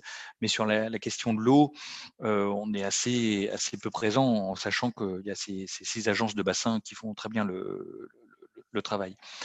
Donc, et pour revenir sur le plan de relance, en sachant qu'il y a aussi là des, outils, euh, non pas à la disposition de l'ADEME, mais en tout cas des, fonds qui ont été quand même euh, euh, identifiés pour travailler sur la qualité des, réseaux et des problématiques de, dépollution. Alors, sur les ZFE, je l'ai dit tout à l'heure, hein, donc il y, a, quelques zones, on, est en work in progress hein, sur le, sujet, pas seul, donc il y a des ministères aussi intéressants que le ministère de l'Intérieur qui sont aussi intéressés à cette question-là, notamment par rapport à un truc tout bête. Hein, on peut faire des zones à faible émission si on ne permet pas de contrôler qui rentre et qui sort et de verbaliser. Ben, ça ne sert pas à grand chose. Donc nous, on n'est pas dans cette fonction-là, mais en tout cas, on participe aux, discussions, donc pour travailler notamment avec d'autres à l'élaboration de ces plans. Donc, on a financé des études, notamment de préfiguration parfois, d'analyse aussi. on a fait un suivi, tout ça sous l'angle qualité de l'air pur, hein, donc la mission historique de l'ADEME.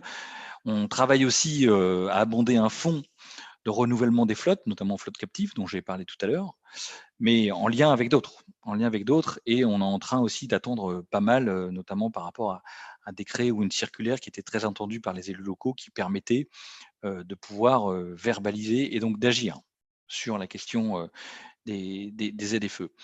Sur l'hydrogène bâtiment, alors, on est au, tout début de la réflexion sur le, sujet. Ce qu'on voit et ce qui est important sur l'hydrogène, en tout cas c'est comme ça qu'on l'a perçu à l'ADEME, c'est qu'il y a une notion d'écosystème qui est très importante. Donc demain, si vous voulez avoir de l'hydrogène bon marché, il va falloir multiplier les usages par rapport à un, endroit de, production, quel que soit le type de la production que vous ayez choisi d'ailleurs. Et donc du coup, ce n'est pas totalement délirant de regarder quand vous avez par exemple un, une rénovation urbaine ou un nouveau quartier, de pouvoir imaginer avec des services partagés en termes de transport, des bus à hydrogène, éventuellement pas loin d'une gare où on aurait un train à hydrogène. On peut même avoir des vélos à hydrogène, comme on a pu voir lors du G7 à Biarritz. Donc on voit qu'il faut qu'on arrive à, fabriquer le volume d'usagers nécessaires. Et donc là-dedans, le, bâtiment a, a, toute sa place, surtout au regard de ce qu'on disait tout à l'heure par rapport à la RE 2020. Et si on imagine aussi l'hydrogène comme solution de stockage de la production de surplus des, ENR. Donc voilà un petit peu où on en est. On est encore au, tout début des, discussions et de voir un petit peu ce qu'on peut faire avec des problématiques aussi associées à la sécurité, qui sont aussi un élément important à prendre, à prendre en considération autour de l'hydrogène. Mais vous avez peut-être lu comme moi et vu les déclarations de Plastic Omnium, donc, qui est un très grand industriel français. on a quelque chose de très intéressant quand même pour l'avenir. Et l'État s'y est pas trompé en mettant quand même 10 milliards d'euros sur la table. Alors 7 vraiment identifiés hydrogène et quelques bouts par-ci par-là pour aussi bien le ferroviaire que l'aérien. Donc on arrive sur une enveloppe globale de 10 milliards jusqu'en 2030, donc c'est quand même assez conséquent. Donc il va falloir qu'on soit aussi au rendez-vous sur cette question-là. Sur la rénovation énergétique des bâtiments, désolé, tout à l'heure, je n'ai pas rebondi sur la question du rapport du Haut Conseil au climat. Écoutez, nous, on dit la même chose. On dit la même chose par rapport à la, rénovation à l'acte ou à la rénovation globale. Donc c'est documenté. Hein. Vous prenez des exemples, notamment un exemple connu qui s'appelle Dorémy, où on favorise la rénovation globale. On a des très bons retours et notamment par rapport à ce qu'un de vos collègues disait, par rapport à la qualité des travaux qui sont effectués. Donc ça, c'est un des vrais sujets. Ce qu'on voit par contre euh, aussi de l'auto côté, c'est le développement de l'auto-rénovation.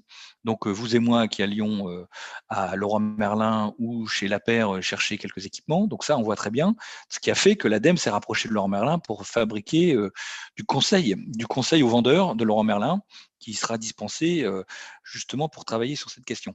Alors, moi, ce que j'ai surtout perçu, c'est qu'on est dans un pays où on a un problème de logement.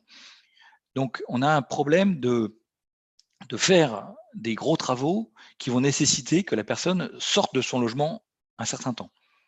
Alors certes, on peut intervenir par l'extérieur, mais on a quand même toute une partie de travaux intérieurs, et quand on fait des, des travaux globaux de rénovation, ils peuvent prendre quand même quelques temps. Donc, comment on répond face à ça? Donc, on peut dire oui, on peut envoyer les gens dans les hôtels. Certes, aujourd'hui, il y a de la disponibilité. Quand c'est la saison normale, je ne suis pas sûr que ce soit aussi simple. Donc, moi, ce que je pense qu'il faudrait qu'on arrive à faire, c'est arriver à avoir un stock de logements tampons, peut-être à l'échelle d'un des EPCI ou de, trois EPCI comment dire, qui travailleraient ensemble pour permettre aux personnes de vivre normalement. Donc, ça veut dire euh, pouvoir faire, euh, de pouvoir cuisiner normalement, de pouvoir vivre peut-être trois semaines, un mois, le temps de ces travaux. Parce qu'on voit très bien qu'un des freins aujourd'hui à la rénovation, il y a peut-être le coût, mais il y a la question du confort, la question d'être embêté dans son quotidien par des travaux qui peuvent être longs.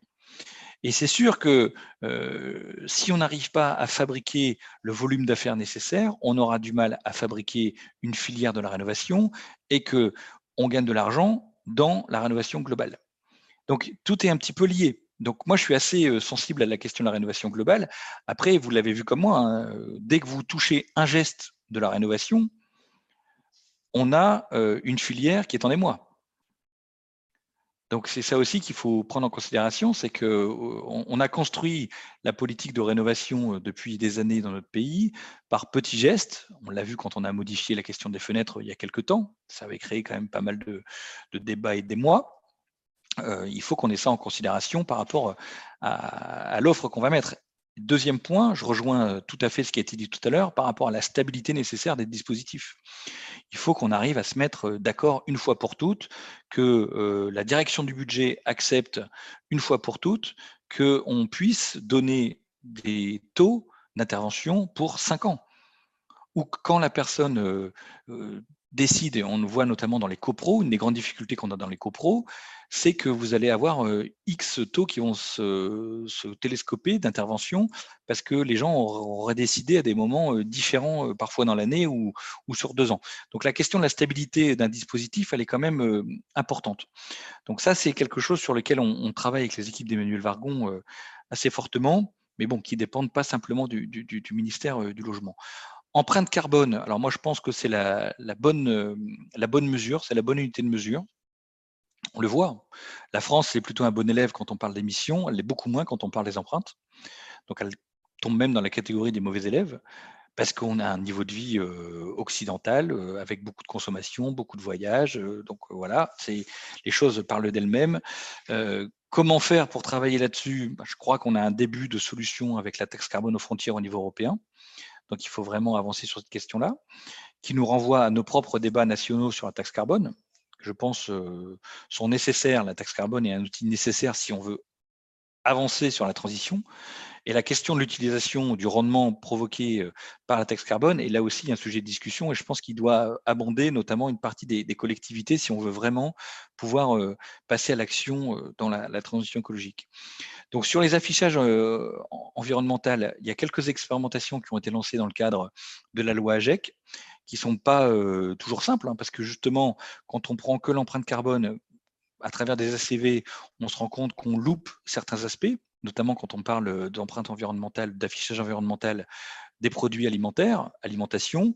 Aujourd'hui, si on prend que la que la lecture carbone, bah, vous avez euh, plus d'intérêt à manger du bœuf brésilien ou canadien ou américain euh, développé dans des fermes à 10 000 vaches que de manger, euh, du bœuf qui vient de l'Aubrac. Donc il faut qu'on fasse attention à ça. Nous, on y travaille actuellement avec les filières, notamment pour essayer de prendre en considération au mieux la question de la biodiversité. L'extensif a une potentialité de biodiversité de valorisation qui est quand même très intéressant. Et nous, on est convaincus d'une chose, c'est qu'on a besoin de pâture si vous voulez réaliser la neutralité carbone dans le pays, on a une mobilisation du pâturage qui est importante. Et sans élevage, on n'aura pas de pâturage. Donc il faut absolument qu'on arrive à trouver euh, l'équilibre qui n'est pas, pas simple. Il y a aussi la question euh, du stress hydrique qu'on peut aborder. Donc on y travaille, mais l'affichage environnemental est quelque chose euh, de très très très intéressant. Donc on le travaille sur les produits alimentaires, on le travaille sur les textiles, qui sont aussi un, des domaines excessivement polluants. Donc on, y vient tout doucement avec des résistances, vous imaginez bien, des problématiques aussi européennes, parce que vous avez des acteurs qui sont aujourd'hui présents sur l'ensemble du marché européen. Donc il faut que l'affichage environnemental d'un t-shirt en France soit à peu près raccord avec ce qui est en train de se discuter aussi à Bruxelles. Donc on, est en train de travailler, on, se fait fort d'être un peu un point focal des positions françaises sur les affichages environnementaux pour les, discuter, aussi, discuter aussi dans le cadre des programmes européens euh, qui sont en place sur le sujet. Donc voilà un petit peu ce que je pouvais vous, vous dire pour ce premier set de questions. Merci beaucoup. Je donne la parole à Michel Delpont. Euh, merci, Présidente. Bonjour, Président, cher Arnaud. Euh, mais je reviens sur l'hydrogène pour savoir pourquoi tous les appels à projets sont limités à l'électrolyse et pas sur la biomasse, qui est aussi euh, une façon de produire de l'hydrogène intéressante dans nos territoires. Et ma deuxième question, euh, quelle est la part euh, de budget de, justement de, l'hydrogène qui va passer par, la, par, ton agence de transition écologique? Merci. Merci. Est-ce que Valérie Petit est connectée ou pas? Sinon, je, donne la parole à Yolène de Courson. Merci Madame la Présidente. bonjour Monsieur le Président.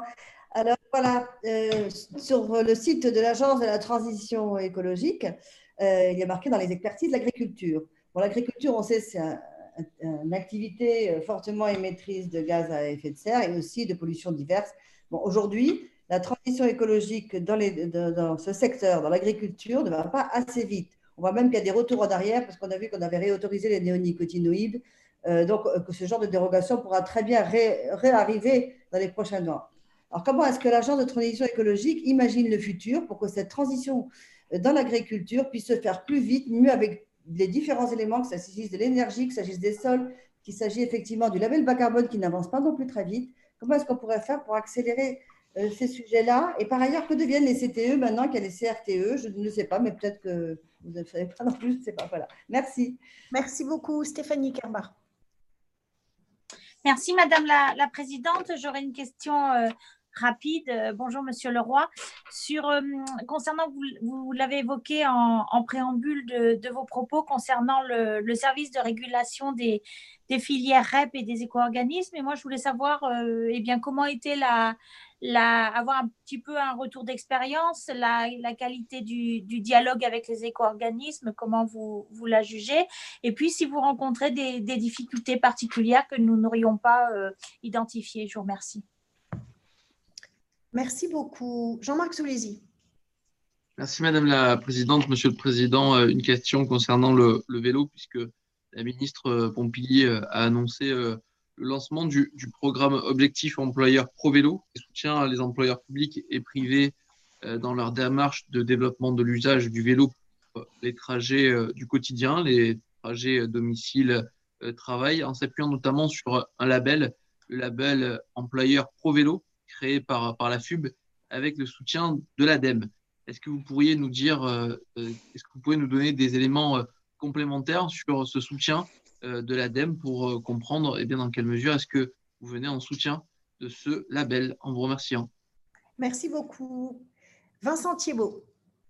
Oui, merci beaucoup, Madame la Présidente. Donc, je vais être très rapide. bonjour, Monsieur le Président. Bonjour, cher Arnaud. Euh, trois questions très rapidement. Un, quelle est la position de l'ADEME par rapport à la géothermie profonde aujourd'hui, et notamment sur les capacités en ressources par rapport Je ne sais pas si c'est un sujet sur lequel vous travaillez, mais notamment en Alsace, sur cette Deux, la position par rapport à l'agrivoltaïsme, et notamment sur le TIFAS. Et trois, notamment une problématique, notamment pour les producteurs euh, de modules français, c'est euh, par rapport à la concurrence chinoise, où on se retrouve dans une situation totalement folle. Aujourd'hui, des modules qui sont fabriqués, vendus par la Chine euh, sont beaucoup moins chers que les Français, qui font pourtant utiliser certains matériaux qui viennent de Chine, mais qu'avec euh, l'import de la taxe carbone, on en a parlé tout à l'heure, euh, se retrouvent complètement handicapés. Donc, question de souveraineté. Merci beaucoup. Merci beaucoup. Lionel Cos. Merci, euh, Madame la Présidente, euh, Monsieur le Président, cher Arnaud Leroy. Euh, moi, je voudrais revenir sur un sujet concernant les RGE pour les nombreuses entreprises du bâtiment avec le plan de relance. C'est vrai qu'il va y avoir de nombreux chantiers, de nombreux travaux. je suis interpellé par des entreprises artisanales qui interviennent sur plusieurs filières et qui sont obligées donc de gérer plusieurs RGE dans plusieurs domaines. Donc, est-ce que c'est dans le champ de l'ADEME, éventuellement, de faire des propositions d'apporter des solutions pour euh, simplifier, euh, je dirais, l'octroi des RGE et éviter qu'une entreprise qui a plusieurs domaines d'intervention soit obligée de faire plusieurs actes de, RGE. Donc ça, c'est le premier sujet parce qu'on risque d'avoir des problèmes dans l'élaboration du plan de relance. Et la deuxième question rapidement, vous avez parlé de euh, l'action tourisme rural pour le bâti à partir de 2021. Juste, est-ce que tout ce qui concerne les stations balnéaires et le littoral sera inclus là-dessus et de quoi il s'agit exactement? Mais peut-être qu'on pourra y revenir une prochaine fois merci. Merci. Et enfin, je redonne la parole à Camille Gagnard-Minier qui, je crois, avait euh, souhaité une réponse sur un sujet précis. Le papier. Oui. Oui, merci la Oui, voilà, excusez-moi, c'est juste si je n'ai pas été attentif, je ne crois pas avoir euh, voilà, eu quelques éléments de réponse. Non, non, je, pensais compléter votre propos, euh, je pensais que Stéphanie Carba allait me poser aussi des questions sur le papier. Donc j'attendais pour faire une réponse globale. C'est à vous, Monsieur le Président, c'est à vous, allez-y. Bah, écoutez, merci beaucoup. Alors, pour euh, peut-être euh, partir euh, de, la question de, de, Lionel sur l'idée, en tout cas la consigne qui nous a été donnée, la commande qui est faite par le cabinet du Premier ministre et le Premier ministre lui-même, notamment dans le cadre de l'agenda rural, c'est vraiment de travailler, on va dire, sur la restauration, l'hôtellerie de pays. Donc je ne sais pas du tout, pour tout vous dire, moi je n'ai pas compris que les, espaces littoraux seraient compris dans cette, dans, dans cette enveloppe-là. concernant les RGE. Donc RGE, il y a, donc l'ADEME ne délivre pas RGE. Donc nous on travaille pour s'assurer que ce soit bien fait. On a travaillé sur les référentiels, notamment avec euh, les, structures euh, qui délivrent hein, cet agrément. C'est notamment Calibat pour les, métiers un peu généraux du bâtiment. Il y a Qualité pour les sujets euh, électriques. Donc voilà. Donc là, c'est vrai qu'il y a un vrai travail à faire. Pour que ce soit l'élément de référence. Je pense que je sais que ça crise parfois dans quelques euh, territoires, mais c'est vraiment important dans le sens où c'est de l'argent public qui est dépensé et il faut qu'on soit assuré que les personnes soient ne serait-ce que formées pour euh, mettre euh, sur pied des éléments d'isolation, des choses comme ça. Donc c'est un, élément important et qui permet aussi de faire la différence entre euh, ce qu'on appelle euh, vulgairement les margoulins et euh, les, artisans qui, jouent le jeu. Et sachez que sur la rénovation, vous êtes au courant, hein, on a eu quand même pas mal de problématiques d'éco-délinquance. Donc c'est un des éléments de fiabilité du dispositif. Donc avec ces défauts, je, peux encore en dire également. Alors concernant la géothermie, nous suivons ça de près. parce qu'on on intervient sur la géothermie, notamment avec le fonds chaleur. Donc, on est intervenu beaucoup en Ile-de-France, un territoire assez connu pour la géothermie. On développe des choses nouvelles, notamment en Nouvelle-Aquitaine aussi, aux alentours de Bordeaux. Et on a des discussions assez avancées dans le Grand Est, notamment avec l'Eurométropole de Strasbourg. Et on suit donc les problèmes qu'on a actuellement sur certains tentatives de, forage. Mais on, on, y croit dans un sens assez large à la géothermie. On parle là de la géothermie profonde. Il y a pas mal d'autres éléments sur lesquels on, essaie de travailler, et notamment la géothermie à usage plus domestique. Donc voilà, c'est des, thématiques sur lesquelles on, discute de très techniques, hein, aussi bien avec EDF qu'avec GRDF, pour avoir soit des packs hybrides ou des équipements qui permettraient de valoriser tout ça. Donc c'est un élément qu'on regarde. Agrivoltaïsme, donc l'ADEME accompagne quelques programmes d'innovation donc voilà, avec des, vrais questionnements. Et après, il y a la question de l'agrivoltaïsme dans un sens plus large, à savoir l'utilisation de terres disponibles pour installer des, grands parcs solaires, sans trop d'innovation, sans trop de comment dire de, de co-culture ou de coactivité. Donc voilà, là, nous, on regarde ça de loin parce que c'est pas à nous de, juger ça. Hein. c'est des sujets soit creux quand on va chercher des, tarifs réglementés, ou soit des, problématiques à RTE ou Enedis par rapport au raccordement. Il va falloir trouver du foncier si on veut atteindre les objectifs de la PPE, ne serait-ce que dans le solaire. Donc il y a peut-être des choses à regarder pour travailler sur des parcs solaires qui sont peut-être temporaires, donc avec des emprises au sol relativement faibles, hein, ça se fait. Moi, dans la région où je suis installé, on a eu beaucoup de parcs solaires qui ont été installés suite aux grandes tempêtes Klaus, notamment de 99. Donc, on avait eu des dérogations pour pouvoir installer des parcs solaires en, milieu forestier. Donc voilà, il y a des éléments qui sont intéressants à suivre. Il faut trouver le moyen de, un, ce qui est important, de conserver le milieu agricole dans, dans le domaine, dans la gestion. Tout à l'heure, quelqu'un faisait référence aux cultures intermédiaires lessives. Donc oui, il y a certainement des abus. Après, il y a plein d'agriculteurs qui jouent le jeu, qui respectent leur plan, leur plan d'appro, qui utilisent les facilités et les souplesses qui sont données en cas de mauvaise récolte, en cas de problème ou des choses comme ça. Mais globalement, derrière, on a, comme toujours, hein, une problématique de, contrôle. Hein. Vous l'avez vu dans vos auditions concernant l'ubrizol. C'est aussi valable pour plein d'autres domaines. Donc, il faut aussi qu'on réfléchisse peut-être à la façon dont, on travaille en termes d'autorisation et, et, de normes. Parce qu'on met beaucoup d'obligations qu'on n'est pas toujours capable de vérifier. Ou alors on les vérifie quand on a eu un problème. Donc, c'est peut-être aussi un, changement de pied qu'il faut faire sur ce, sujet-là. En tout cas, ce n'est pas du ressort de l'ADEME. L'ADEME n'est pas une agence régalienne. Donc, nous, on ne fait pas d'intervention. Tout à l'heure, on me posait des questions par rapport à, la question du désalimentage. Nous, ce qu'on peut faire, c'est essayer de travailler sur la mise en œuvre d'une filière. Donc là, on travaille notamment avec quelques acteurs en Bretagne pour travailler à la filière désalimentage des, des poulaillers. Voilà, pour éviter qu'ils soient détruits sans précaution. On est en train de regarder ce qu'on pourrait faire avec les instances, régionales sur, le sujet.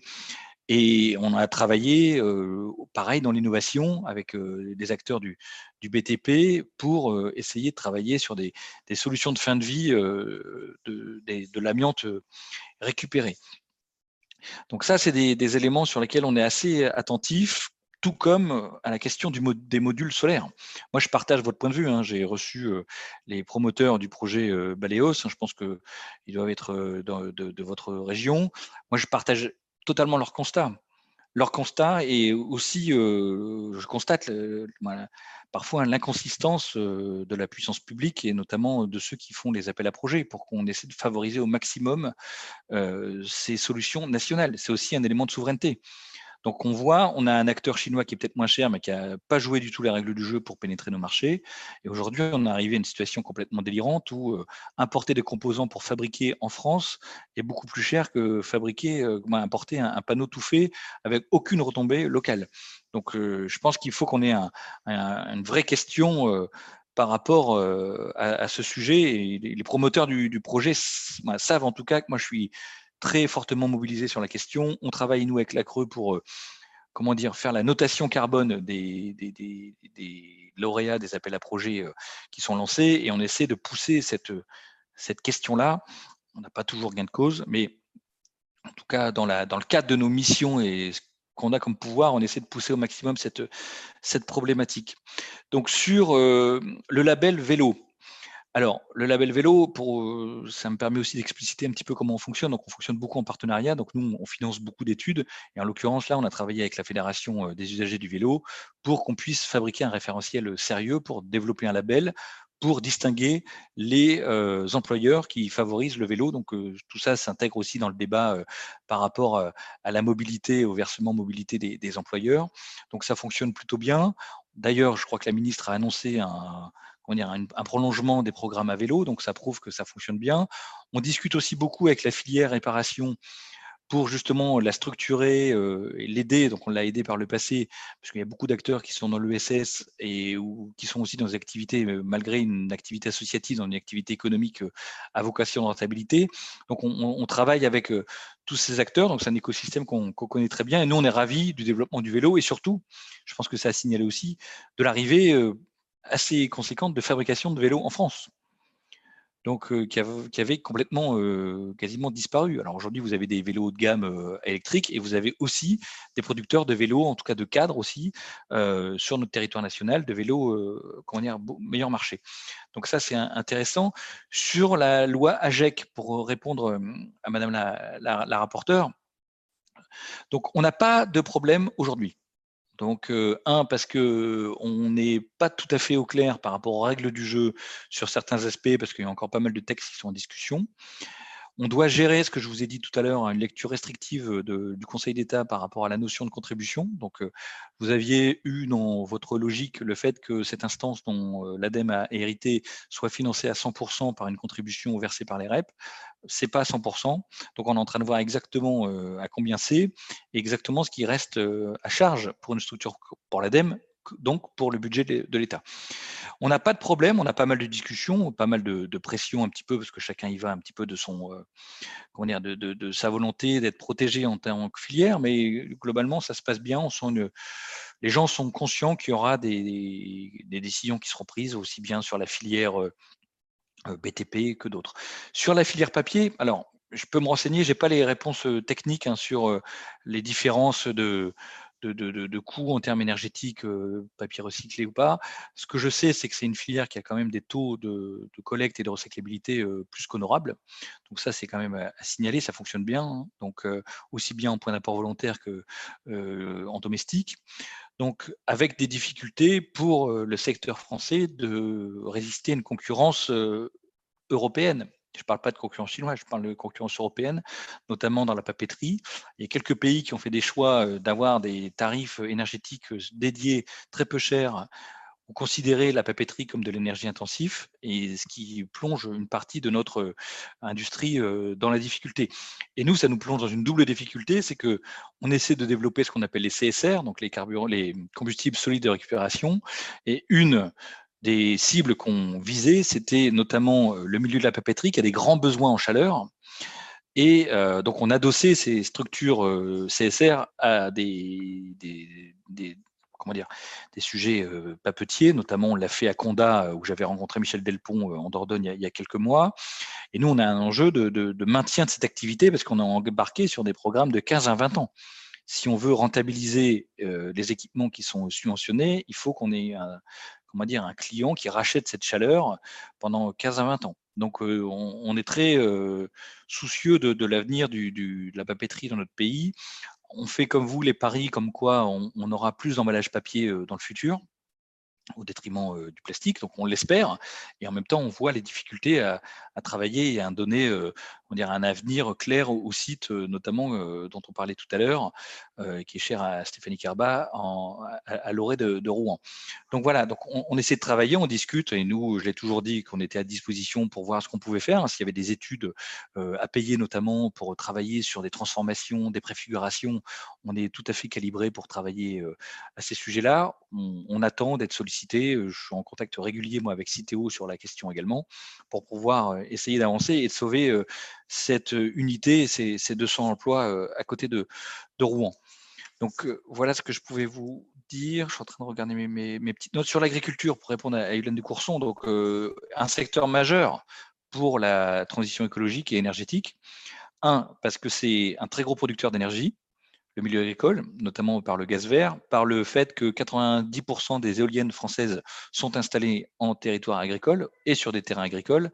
Et il en est de même pour une partie non négligeable de la, la, comment dire, la production photovoltaïque. Alors, qu'est-ce qu'on fait, nous, sur l'agriculture? On travaille avec eux sur l'adaptation au changement climatique. Donc, on met en place des méthodos, des méthodologies, notamment on l'a fait euh, en région Grand Est. On travaille beaucoup sur la problématique de qualité de l'air milieu agricole, notamment suite à des épisodes d'épandage ou des, des, épisodes de traitement. Donc, on a travaillé sur des méthodos, on a travaillé euh, assez seul, je dois le dire. Donc, aujourd'hui, on a passé le relais au ministère de l'Agriculture. Et là, dans le cadre du plan de relance, on est euh, en train de travailler, à la demande du gouvernement et du ministère de l'Agriculture, sur le déploiement de bilan GES des euh, exploitations agricoles, pour celles qui ne sont pas encore rentrées dans cette logique-là. Et dernier point d'intervention de l'ADEME, tout, nouveau, on mobilise une partie de notre trésorerie pour prendre des parts dans des fonds d'investissement qui travaillent sur la transition écologique des euh, exploitations agricoles. Donc voilà, donc ça travaille pour du passage en HV1, HV2, HV3 ou euh, du bio, et aussi sur euh, comment dire de la relocalisation et de la transformation de premier degré au plus proche des lieux de production. Donc voilà, c'est un petit peu ce qu'on essaie de faire sur le, milieu agricole. L'avenir des CTE, je crois qu'il va se trouver dans les CRTE, c'est comme ça que, ou CRDE, c'est comme ça que je l'ai lu. En tout cas, je n'ai pas euh, encore de fumée blanche sur le sujet. La question, c'est qui sera le pilote Parce que c'est toujours ça la question. Donc, euh, je ne sais pas si ce sera encore sous l'égide du ministère euh, de la Transition écologique ou si ce sera fait par la NCT. Tout ça est en train d'être, je pense, encore en discussion dans les, les nombreux étages de notre République. Donc voilà, sur euh, la question de l'hydrogène et des appels à projets, euh, électrolyse, parce que pour l'instant, il faut savoir qu'on essaie à travers ces appels à projets de mettre en place une filière nationale. Donc on, essaie aussi de donner un peu de visibilité et il y aura certainement euh, d'autres appels à projets. Hein. On a 150 millions d'euros à, dépenser sur ce sujet-là en, deux ans quand on avait 20 millions par an. Donc vous imaginez le changement d'échelle. On est aussi force de frappe assez conséquente sur la stratégie d'accélération dans le cadre des PIA, où là, on parle plus d'innovation. Là, nous, ce qu'on fait, c'est déjà du, du pré-déploiement. Donc, s'il y a des possibilités et il y a une maturité sur le CG biomasse hydrogène, il y aura des possibilités. On ouvrira un appel à projet soit dédié ou soit mixte qui nous permet d'expérimenter des choses par rapport à l'hydrogène biomasse. Voilà ce que je pouvais vous dire, Madame la Présidente. Écoutez, merci, merci beaucoup, c'était passionnant. Il y a beaucoup, beaucoup de sujets. Je pense qu'on pourra peut-être vous ressolliciter dans quelques mois pour euh, faire un point sur l'évolution, plan de relance, appel à projet, euh, et pour des questions peut-être euh, plus techniques et opérationnelles liées au plan de relance. En tout cas, merci beaucoup, Monsieur le Président, pour vos réponses. Merci, chers collègues, pour vos questions.